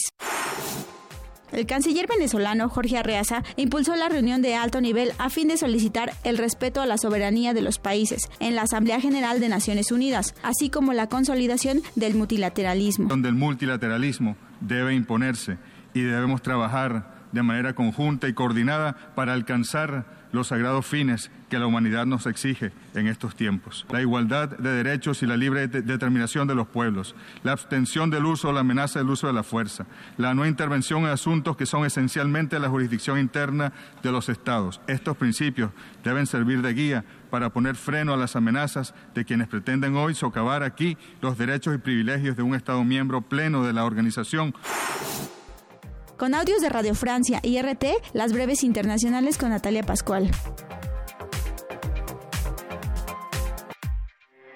Porque tu opinión es importante, síguenos en nuestras redes sociales, en Facebook como Prisma RU y en Twitter como arroba PrismaRU. Queremos escuchar tu voz. Nuestro teléfono en cabina es 55 36 43 39. Continuamos dos de la tarde con 20 minutos. Quizás nuestros radioescuchas que estén en ese momento sintonizándonos han o tienen alguna aplicación en su teléfono para transportarse, ya sea Uber, Easy Taxi, Didi, Bit, alguna, incluso esta última nueva, y han tenido buenas o quizás malas experiencias, no lo sabemos, pero ¿qué tanto sabemos de las aplicaciones que pedimos? ¿Qué tan seguras son para nosotros como usuarios? ¿De qué nos eh, protegen o no? Cuáles son las políticas, porque evidentemente para bajar esta aplicación, pues hay una serie de términos que muchas veces no leemos por la rapidez de bajar la aplicación y entonces pues no sabemos ni siquiera qué nos están diciendo. Pero han tenido mucho éxito. Recordemos la primera en entrar, me parece que fue Uber, eh, y bueno, tuvo mucho éxito porque los precios eran incluso más baratos que los taxis eh, comunes y corrientes, pero después ha habido algunos cambios, empezaron a subir sus precios, eh, cambiaron sus políticas, incluso inclusive se empezaron a presentar algunos casos eh, de choferes que habían eh, violentado a sus víctimas y muchas otras cosas. Hay que tener todos estos eh, conocimientos para saber cuál es la mejor aplicación o cuál es la mejor manera de viajar seguro en una ciudad tan grande como la Ciudad de México. Está en la línea telefónica Alejandro García Romero, que es coordinador general del Laboratorio de Innovación Móvil de la UNAM, UNAM Mobile, y acaba de recibir un premio como mejor desarrollador y programador en los premios Talent Network, lo que antes era el Campus Party. ¿Y qué tal, Alejandro? ¿Cómo estás? Muy buenas tardes. Muy buenas tardes, Estoy muy contento y buenas tardes a todo tu auditorio. Pues Alejandro, platiquemos de este tema. Tú hablabas de que Uber ahora esta aplicación es de mucho riesgo, haces una alerta, pues estos cambios que ha habido en sus políticas. Cuéntanos un poco al respecto para después caer en todo ese tema donde se supone que va a haber una regularización de taxistas y demás. Lo que queremos los usuarios es seguridad, básicamente. Es correcto. Mira, fíjate, la evolución, la evolución de una aplicación para teléfonos celulares es constante. Todo el tiempo las aplicaciones cambian sus términos y condiciones. Es verdad que hace algunos años, cuando Uber se introdujo al mercado mexicano, bueno, tenía unas condiciones, digamos, que prestaban mucha seguridad para el usuario final, pero han venido cambiando. Y ha sido a veces un tema de alerta el que hay temas sensibles asociados con la seguridad que ya no están atendidos por estas aplicaciones móviles como Uber o Cabify. ¿Qué sucede? Si el usuario no está entendiendo que están cambiando los términos y condiciones, tal vez podrían estar subiendo un servicio que podría poner en riesgo su seguridad o su integridad. Y eso está sucediendo de manera reciente y ahí es donde ya está habiendo focos de atención por parte de las autoridades de esta ciudad. Algo que, por ejemplo, quienes son usuarios de Uber no saben eh, justamente de estos cambios de términos y condiciones es que desde el pasado 13 de diciembre la empresa ya no se responsabiliza si algo te ocurre durante el viaje. Antes lo hacía. Esto es, a esto es a lo que te refieres, este, este cambio en los términos y condiciones que, pues, cómo nos enteramos los usuarios. También debemos estar en constante, eh, pues, eh, información de lo que sucede cuando algo cambia o cómo sabes que ya lo cambiaron. Mira, la verdad de las cosas es que la aplicación no te alerta de los cambios. Son accesibles, sí, por supuesto, desde la aplicación, desde la página web, tú puedes ver los cambios, pero seamos muy sinceros, el usuario del día a día no pone alerta de estos cambios. Entonces no se da cuenta que desde diciembre ha cambiado por completo el tipo de servicio que se está ofertando. Entonces, el hecho de que la empresa ya no se responsabilice, entonces ya pone muy vulnerable a los ciudadanos. Es un gran servicio, gran calidad de servicio, pero hay que tener, hay que tener en cuenta que ya no estás protegido si tú te subes a uno de esos autos. Uno de estos términos, por ejemplo, Alejandro dice, ¿usted reconoce que Uber no presta servicios de transporte o de logística o funciona como una empresa de transportes? Y que dichos servicios de transporte o logística se prestan por terceros contratistas independientes. Es decir, ahí ya quitan esa responsabilidad. ¿Cómo que no presta un servicio de transporte? Claro, lo que ellos dicen es, yo no presto el servicio de transporte, yo lo que hago es un vínculo entre el usuario y los las personas que están registradas en una plataforma y que dicen que pueden transportar a las personas. Entonces ellos se lavan las manos diciendo, yo nada más te voy a presentar con ellos. Ya si tú lo quieres usar, es tu tema. Y entonces se deslizan por completo de cualquier eventualidad que pudiera parecer. Ahora, eso es muy peligroso por una razón. Las aplicaciones, como han tenido un gran crecimiento, bueno, pues han dejado de, de dar un monitoreo a la calidad del servicio. Es decir, hace años, para que tú entraras a, trabajar como chofer en una aplicación móvil, se hacían exámenes rigurosos. Ahora ya no. Ahora desde tu casa mandas tus fotografías, tu documentación y al día siguiente ya estás listo para dar el servicio. Eso no es confiable y hay que atenderlo. Esto es algo muy importante que acabas de decir, incluso cuando de pronto, bueno, yo me he subido a un, algún Uber, ellos mismos te lo comentan, te lo, te lo platican los choferes, donde dicen es que antes, cuando los que empezamos con Uber, pasábamos por estrictos exámenes, exámenes rigurosos, decías tú, y ahora pues es muy sencillo, entonces ni siquiera el, la, la empresa Uber conoce eh, bien, de alguna manera, como lo hacía antes cuando llegó aquí a al país. Así es. Y ahora, ¿quién se hace cargo de eso? ¿Quién? Exactamente. Es ahí donde entonces el gobierno de la Ciudad de México y los gobiernos de todas las ciudades del mundo están comenzando a hacer cambios porque no quieren que si algo algo malo sucede, pues entonces tengan que responsabilidad a pues a nadie, ¿no? Entonces ahí están empezando ya a ver cambios importantes por parte de la Ciudad de México. Oye Alejandro, como ciudadanos, ¿cómo podemos exigir que pues cumplan un servicio eh, de la mejor manera o cómo exigir que esos exámenes eh, que sigan siendo rigurosos, que tengan ese control más completo la propia aplicación quien la maneja? Porque estamos hablando de grandes ganancias que tienen. A cada chofer le piden 25% de cada viaje, por si alguien no, no, lo sabía. Pero ¿cómo, como usuarios, cómo le hacemos para defendernos ante este tipo de situaciones? La mejor herramienta que tenemos los ciudadanos para exigir es dejando de utilizar la aplicación, porque entonces las empresas se darán cuenta que si no cambian los términos para que sea una aplicación segura y de calidad como era antes, todos los usuarios van a dejar de, utilizarla. Y de esa manera sí pueden cambiar. Pero mientras la gente no se entere de estos temas, la seguirá utilizando y estas empresas pues, están felices porque no pasa nada. Hay que dejar de utilizar la aplicación para hacerles saber que nos interesan los servicios de innovación, sí, pero siempre y cuando sean seguros y hay una responsabilidad de las dos partes. Alejandro, hay otras hay otras opciones. Nos dices, bueno, hay que dejar de usar eh, esta aplicación, que ellos se den cuenta, lo cual me parece que masivamente sería sería difícil. Pero no sé si conozcas las otras aplicaciones también que hay eh, de este tipo, que son, por ejemplo, Easy Taxi, Didi, Uber, Bit, el mismo Cabify. También tienen estos términos. No sé si nos puedes platicar un poco al respecto. Claro, todas las aplicaciones está sucediendo lo mismo. Mm, Utilizan el mismo modelo. Yo solamente soy un vínculo, yo empresa de aplicación móvil soy un vínculo, yo te presento con ellos. Y Como el intermediario, ¿no? Dicho de otra manera. Y por eso cobran una comisión. Pero ya lo que pase después de que tú te abres la puerta y te subes, ya no es mi problema.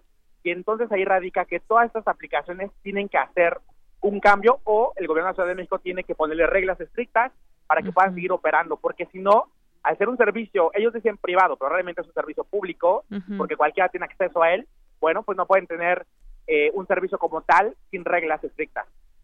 Bien, como dices, es el mismo modelo, más o menos están igual sus términos y condiciones, pero las ganancias, las ganancias esas sí son muchas, las que tienen cada una de estas empresas. Claro, por eso estamos hoy, eh, la Ciudad de México y, gran parte del país tiene una oferta entre 5 a 8 aplicaciones diferentes. Claro, es un súper negocio. A los ciudadanos nos gusta la comodidad de poder viajar de una manera fácil, rápida, al punto donde yo lo quiero. Eso está muy bien. Sí. Pero hay que, sin duda, ofertar una seguridad completa y eso es ahí donde tenemos que entender que esas aplicaciones seguirán llegando, pero tiene que haber un control estricto y tiene que haber sin duda una ética empresarial de parte de esos gigantes que además debemos decir una cosa, son empresas de origen completamente extranjero. Ellos a veces tienen una pequeña oficina en México, pero están generando ganancias importantes, porque México es un país que consume mucha tecnología, pero de pronto la consume sin saber cuáles son los riesgos o condiciones. Claro, no sé, no tengo el dato de cuántas, que, cuál es más o menos la ganancia para darme idea de alguna de estas empresas, pero efectivamente hay un mercado muy amplio eh, aquí en México. Si estamos hablando, imagínate nada más de la Ciudad de México, cuántos usuarios potenciales tienen todas estas aplicaciones. Es por eso que han llegado otras. Al ver el éxito de esta, bueno, empezaron a llegar ahora otras. ¿Hay alguna en particular que tú digas, bueno, esta quizás sea la mejor o todas de plano nos ponen en el mismo riesgo al usuario? Viendo los términos y condiciones, al menos los últimos del mes anterior, que estoy hablando de marzo, sí. todas las aplicaciones contaban con los mismos términos. Con los Solamente vinculo y no te protejo más. Debo decirte que la cifra del 2018 está hablando de 8.5 millones de mexicanos que se movían a través de una aplicación móvil, pero que dos años atrás estábamos hablando de 4 millones. Es decir, mm, está creciendo tan rápido la adopción de estas aplicaciones que por eso hay tanta oferta hoy al día. El punto es que podamos entender que quizá llegará una empresa nueva, por ejemplo, Bit, acaba de llegar al mercado. Sí. Una empresa de Finlandia llegó a México y tiene unos términos, debo decirte, parecieran mucho más amigables. Siguen siendo un intermedio, pero más amigables pero el punto está en que si ellos cambian los términos en tres meses y el usuario no se da cuenta, ahí es donde tenemos que alertar a la gente que está consciente de saber qué tipo de aplicación está. Y si ellos lo aceptan, adelante, pero que lo sepan. Claro. Y bueno, por lo menos, si casi tienen los mismos términos y condiciones, pues yo creo que entonces la gente va a voltear a ver quién me da el, servicio más barato, por lo menos, ¿no? Porque al si final del día, al día de hoy, es, la gente utiliza el más barato porque pareciera que todos ofrecen más o menos lo mismo. ¿Cuál es el más barato? ¿Es Bit por lo nuevo? Al día de hoy es Bit porque acaba de presentarse al mercado mexicano. Pero mira, te diré una cosa, de Yanira, si en seis meses llega otra empresa nueva, va a ser ahora la más barata de ellos porque están buscando adoptar nuevos usuarios y después volverán a hacer lo mismo que las demás en seis, ocho o doce meses.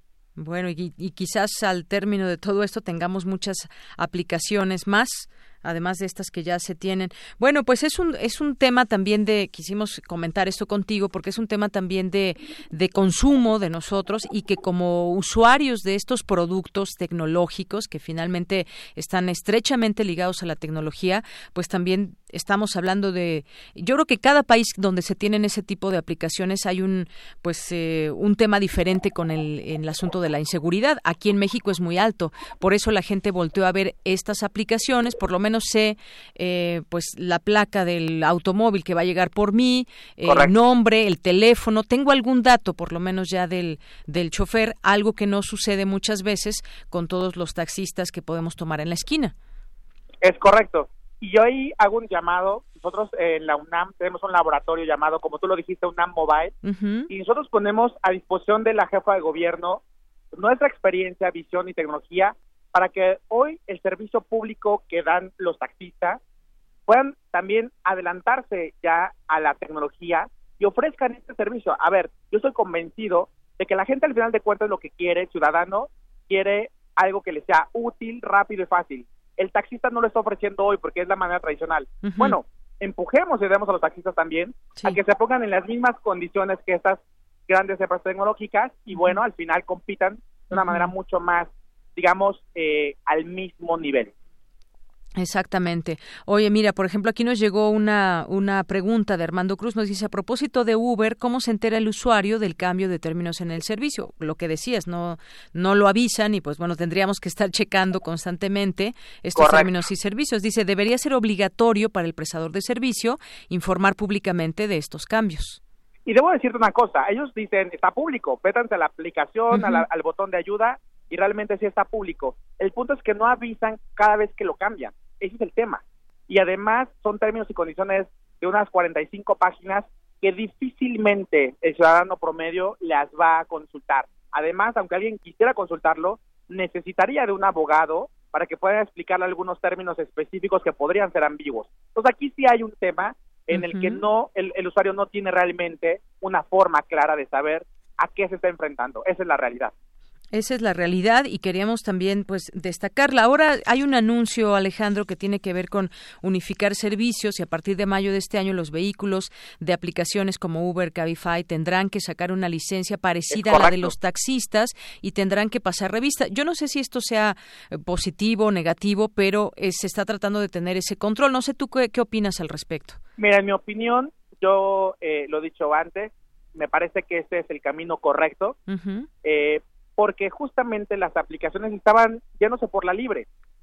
Yo soy muy a favor de que estén las innovaciones todo el tiempo funcionando en nuestra ciudad, pero que tenga que haber orden, porque la innovación que no tiene orden o control, simple y sencillamente va a terminar por eh, chocar contra la pared. Entonces yo aplaudo que estas aplicaciones tengan que pasar una revista, que tengan que tener una licencia para que el ciudadano y el gobierno sepa que quienes están atendiendo estos autos son personas confiables, porque si no, lo que sucede al día de hoy es que cualquier persona le toma cinco fotos a su coche, otra foto a su licencia, firma un contrato digital y al día siguiente, literal, en 24 horas, ya está prestando servicio. Yo soy convencido que hay un montón de mexicanos de muy buena intención que trabajan muy bien en esas aplicaciones. Por supuesto que pero ¿qué pasa con los que no? Y ahí es donde necesitamos aplaudir este, este avance de parte de la Ciudad de México. Así es, le llaman ahora eh, o le han llamado a este a esta nueva idea piso parejo para que todos estén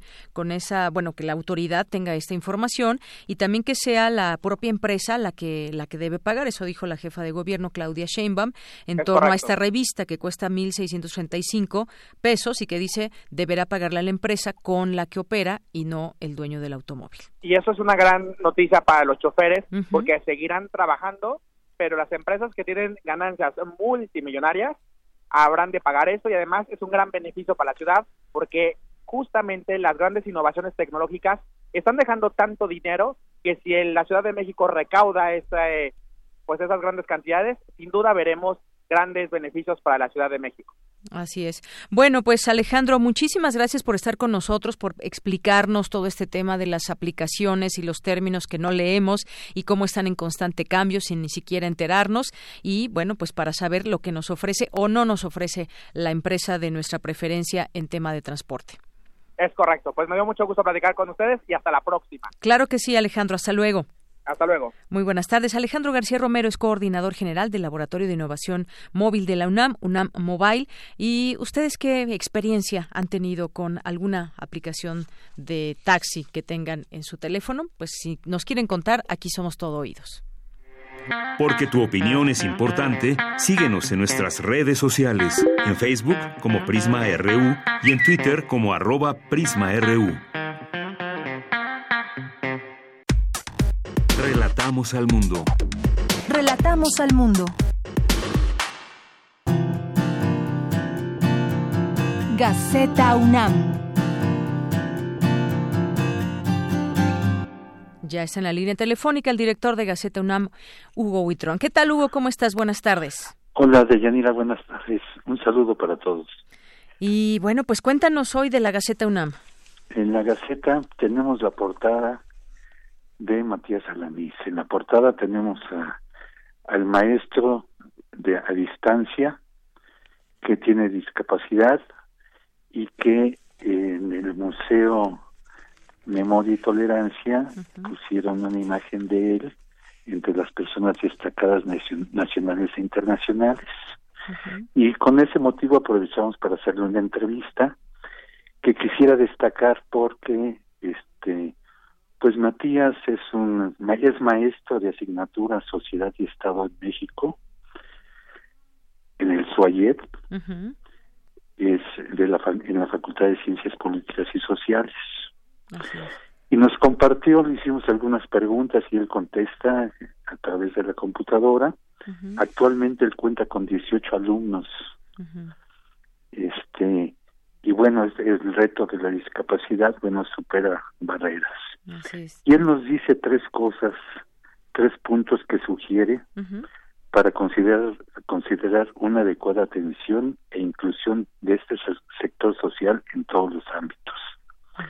Propone primero que deben difundirse de forma masiva los principios del modelo social de la discapacidad para que ésta deje de ser vista como algo normal y comience a ser tratada como una condición de vida más.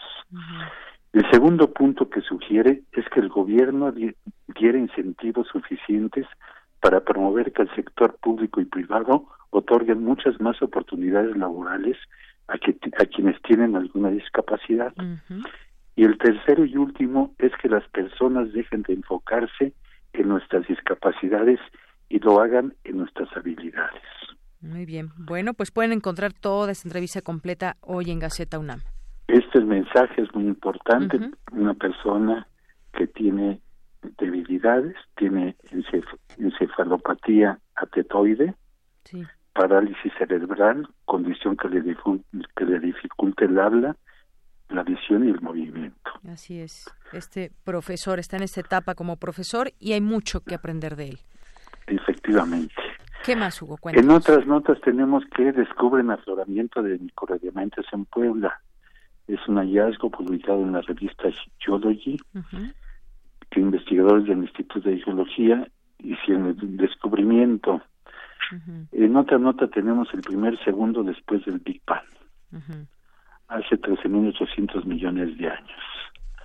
Y también es una es una aventura esta esta nota. Este analizaron casi un millón doscientos mil espectros de galaxias. Una mirada al pasado, así es. Una pequeña mirada al pasado. Dos notas también de ciencia llaman, llaman académicos a combatir la anticiencia. Gran tema interesante. Hace momento tuvimos justamente a uno de los académicos que vienen incluidos en este artículo de Gaceta. Sí.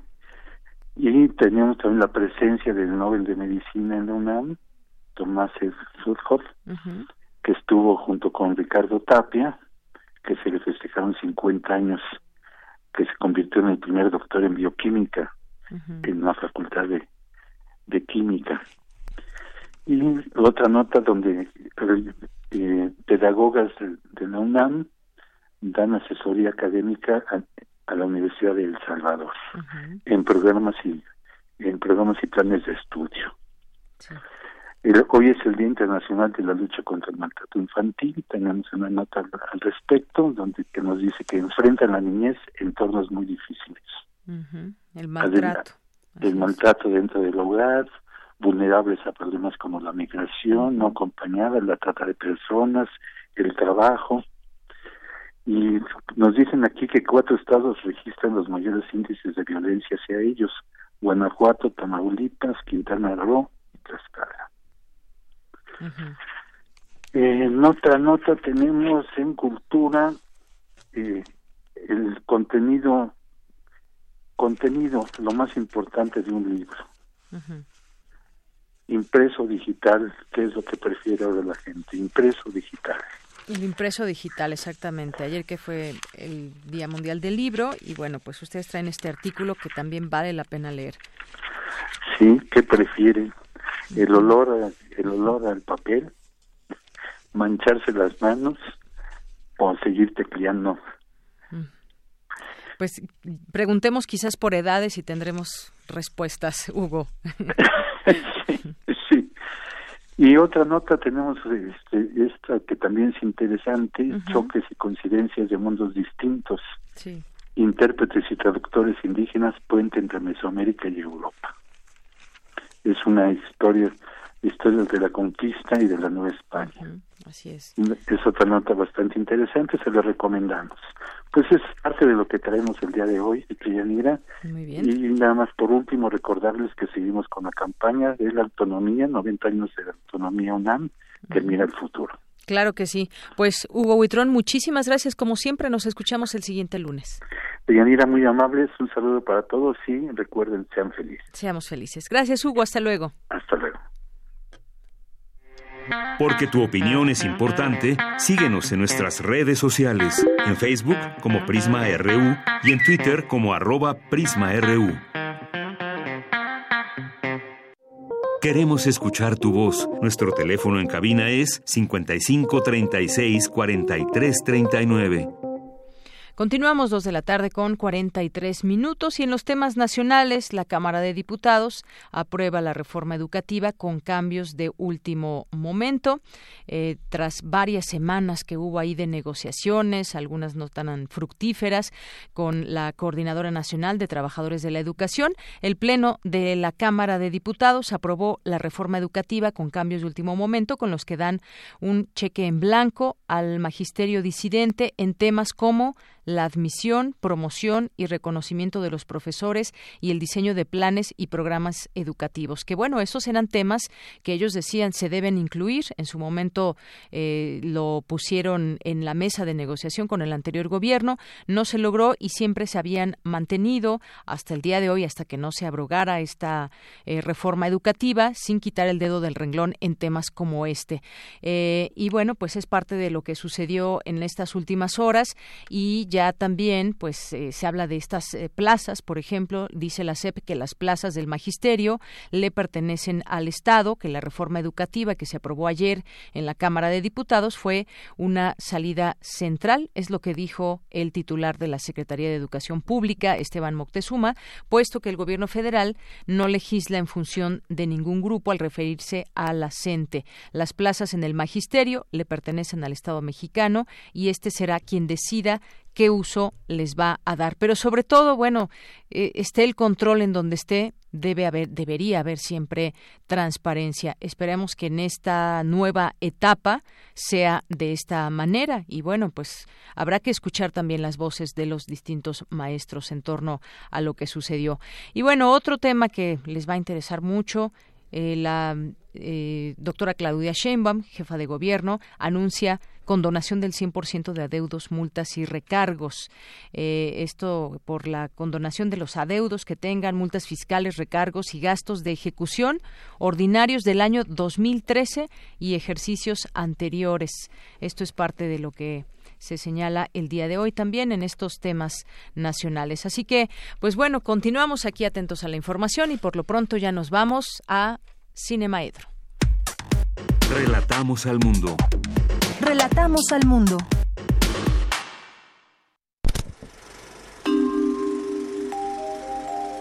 Cinemaedro. Bueno, pues ya estamos aquí en esta sección de Cinemaedro con el maestro Carlos Narro, que nos acompaña este jueves, como casi todos los jueves, en cabina. ¿Cómo estás? ¿Cómo estás? Muy bien, gracias. Dices bien, como casi, porque el jueves pasado no nos tocó. No nos tocó venir. Así es, Semana Santa. Y este. Y entonces, bueno, pues hoy había muchos temas. Muchos temas, ¿no? Eh, salieron las nominaciones de los Arieles, el premio más importante del cine mexicano. Eh, está corriendo la muestra internacional de cine, que también se exhibe en salas de nuestra universidad.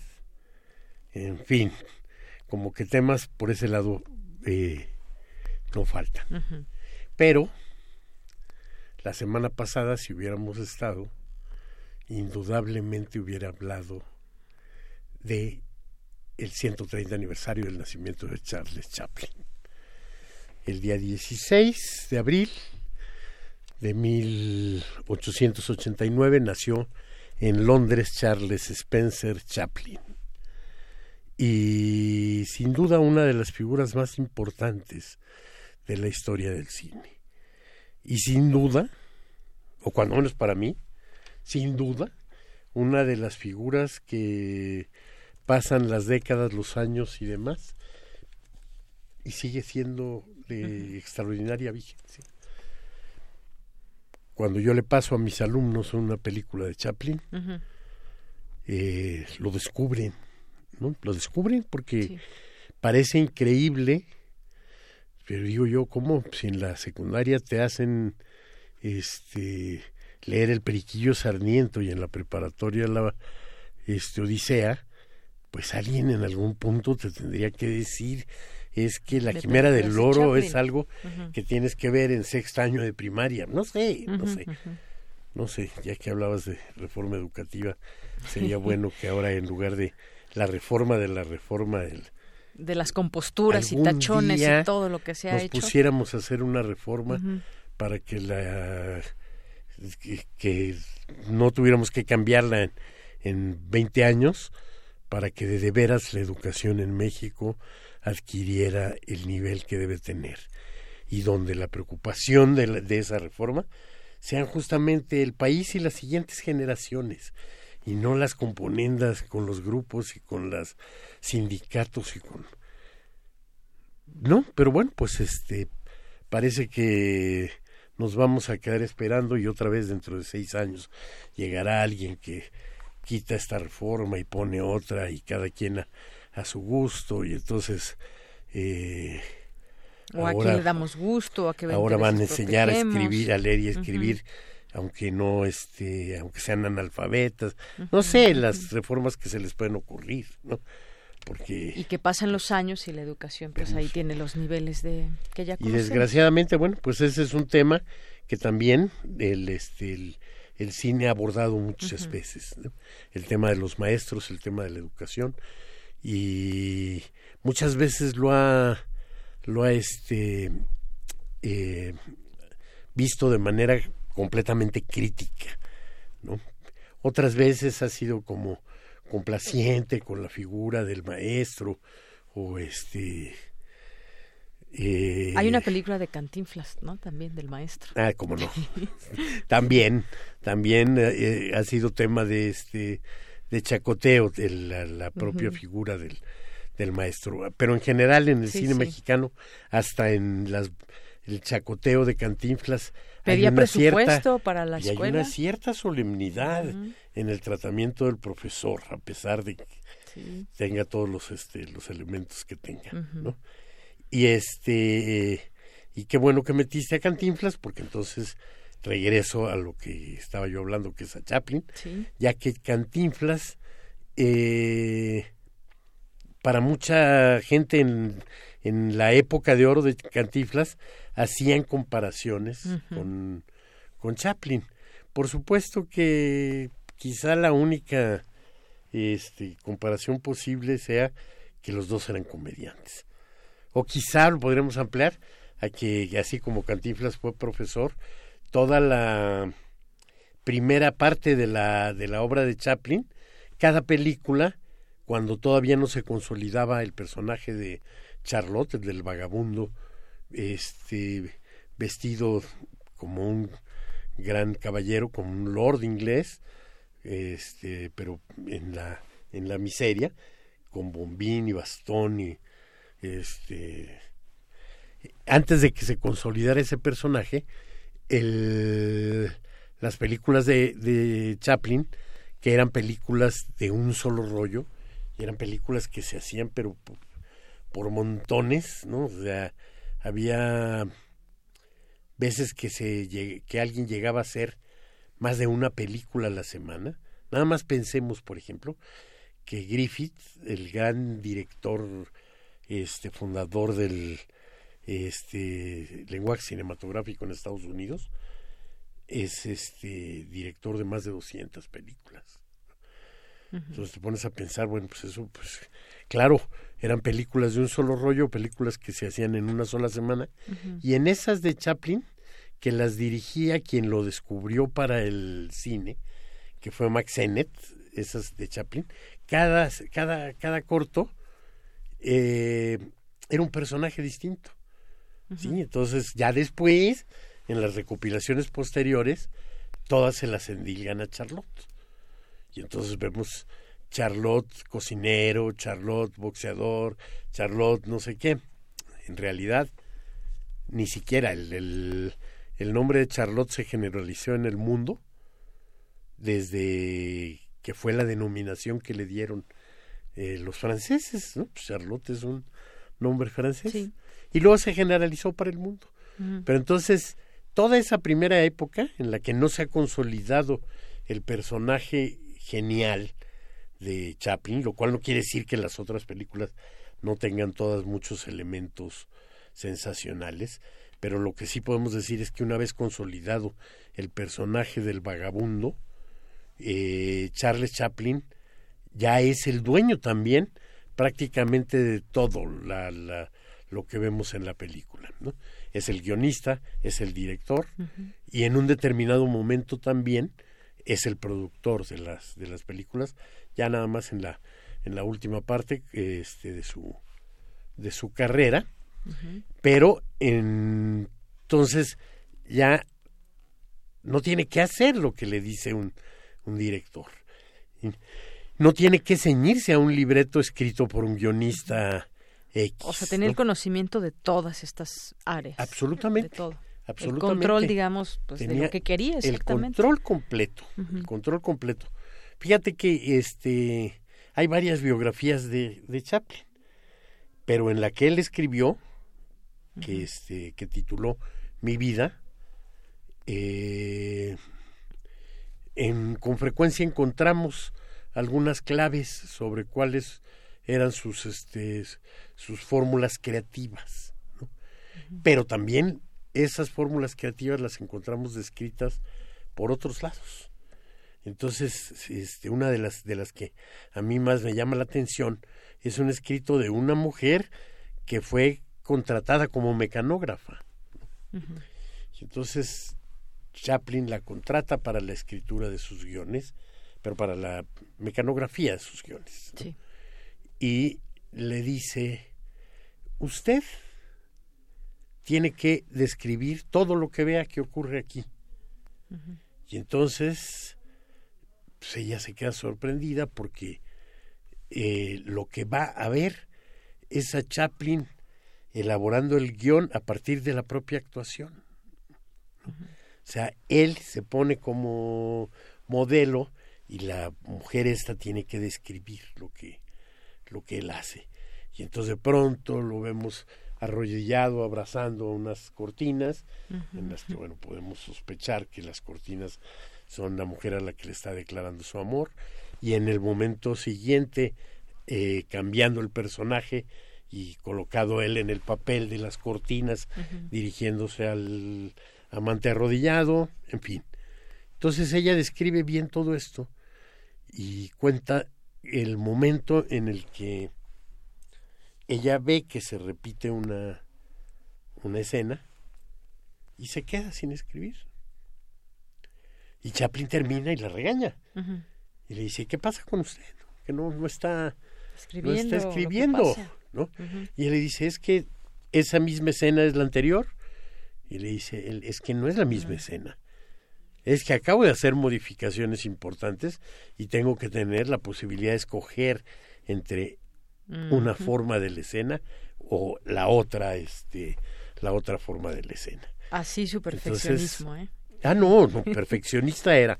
Tan perfeccionista que mientras más fue teniendo posibilidades más tardado fue el paso de una película a la otra no o sea pasamos de esa en la en la filmografía se registran no sé yo creo que cerca de 90 películas como películas de Chaplin.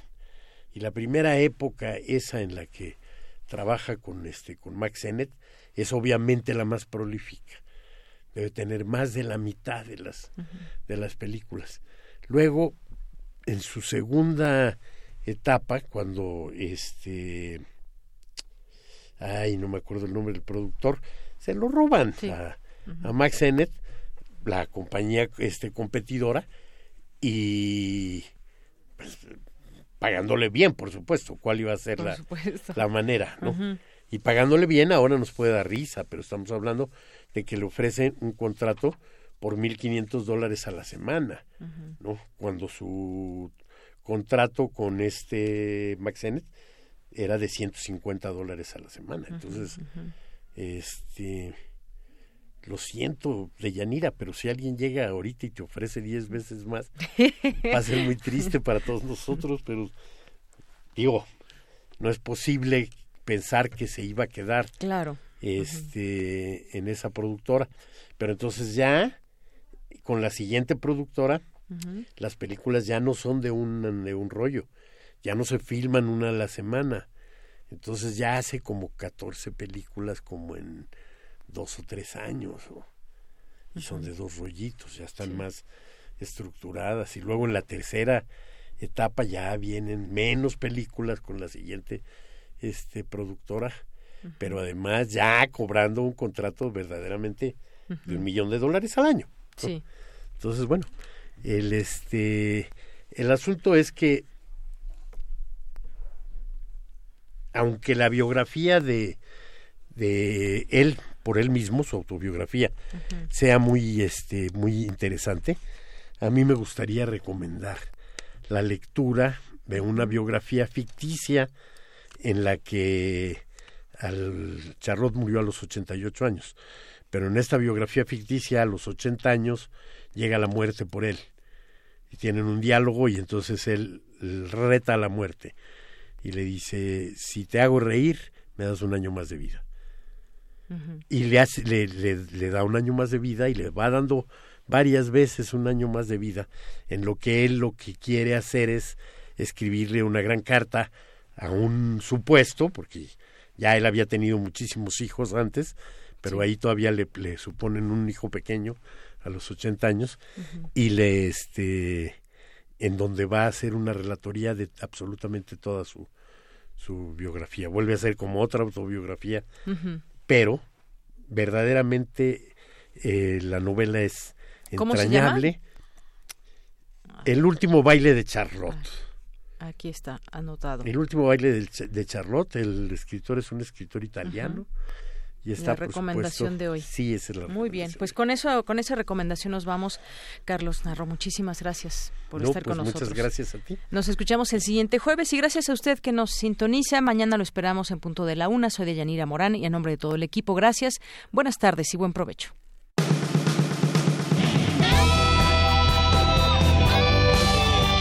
Prisma RU. Relatamos al mundo.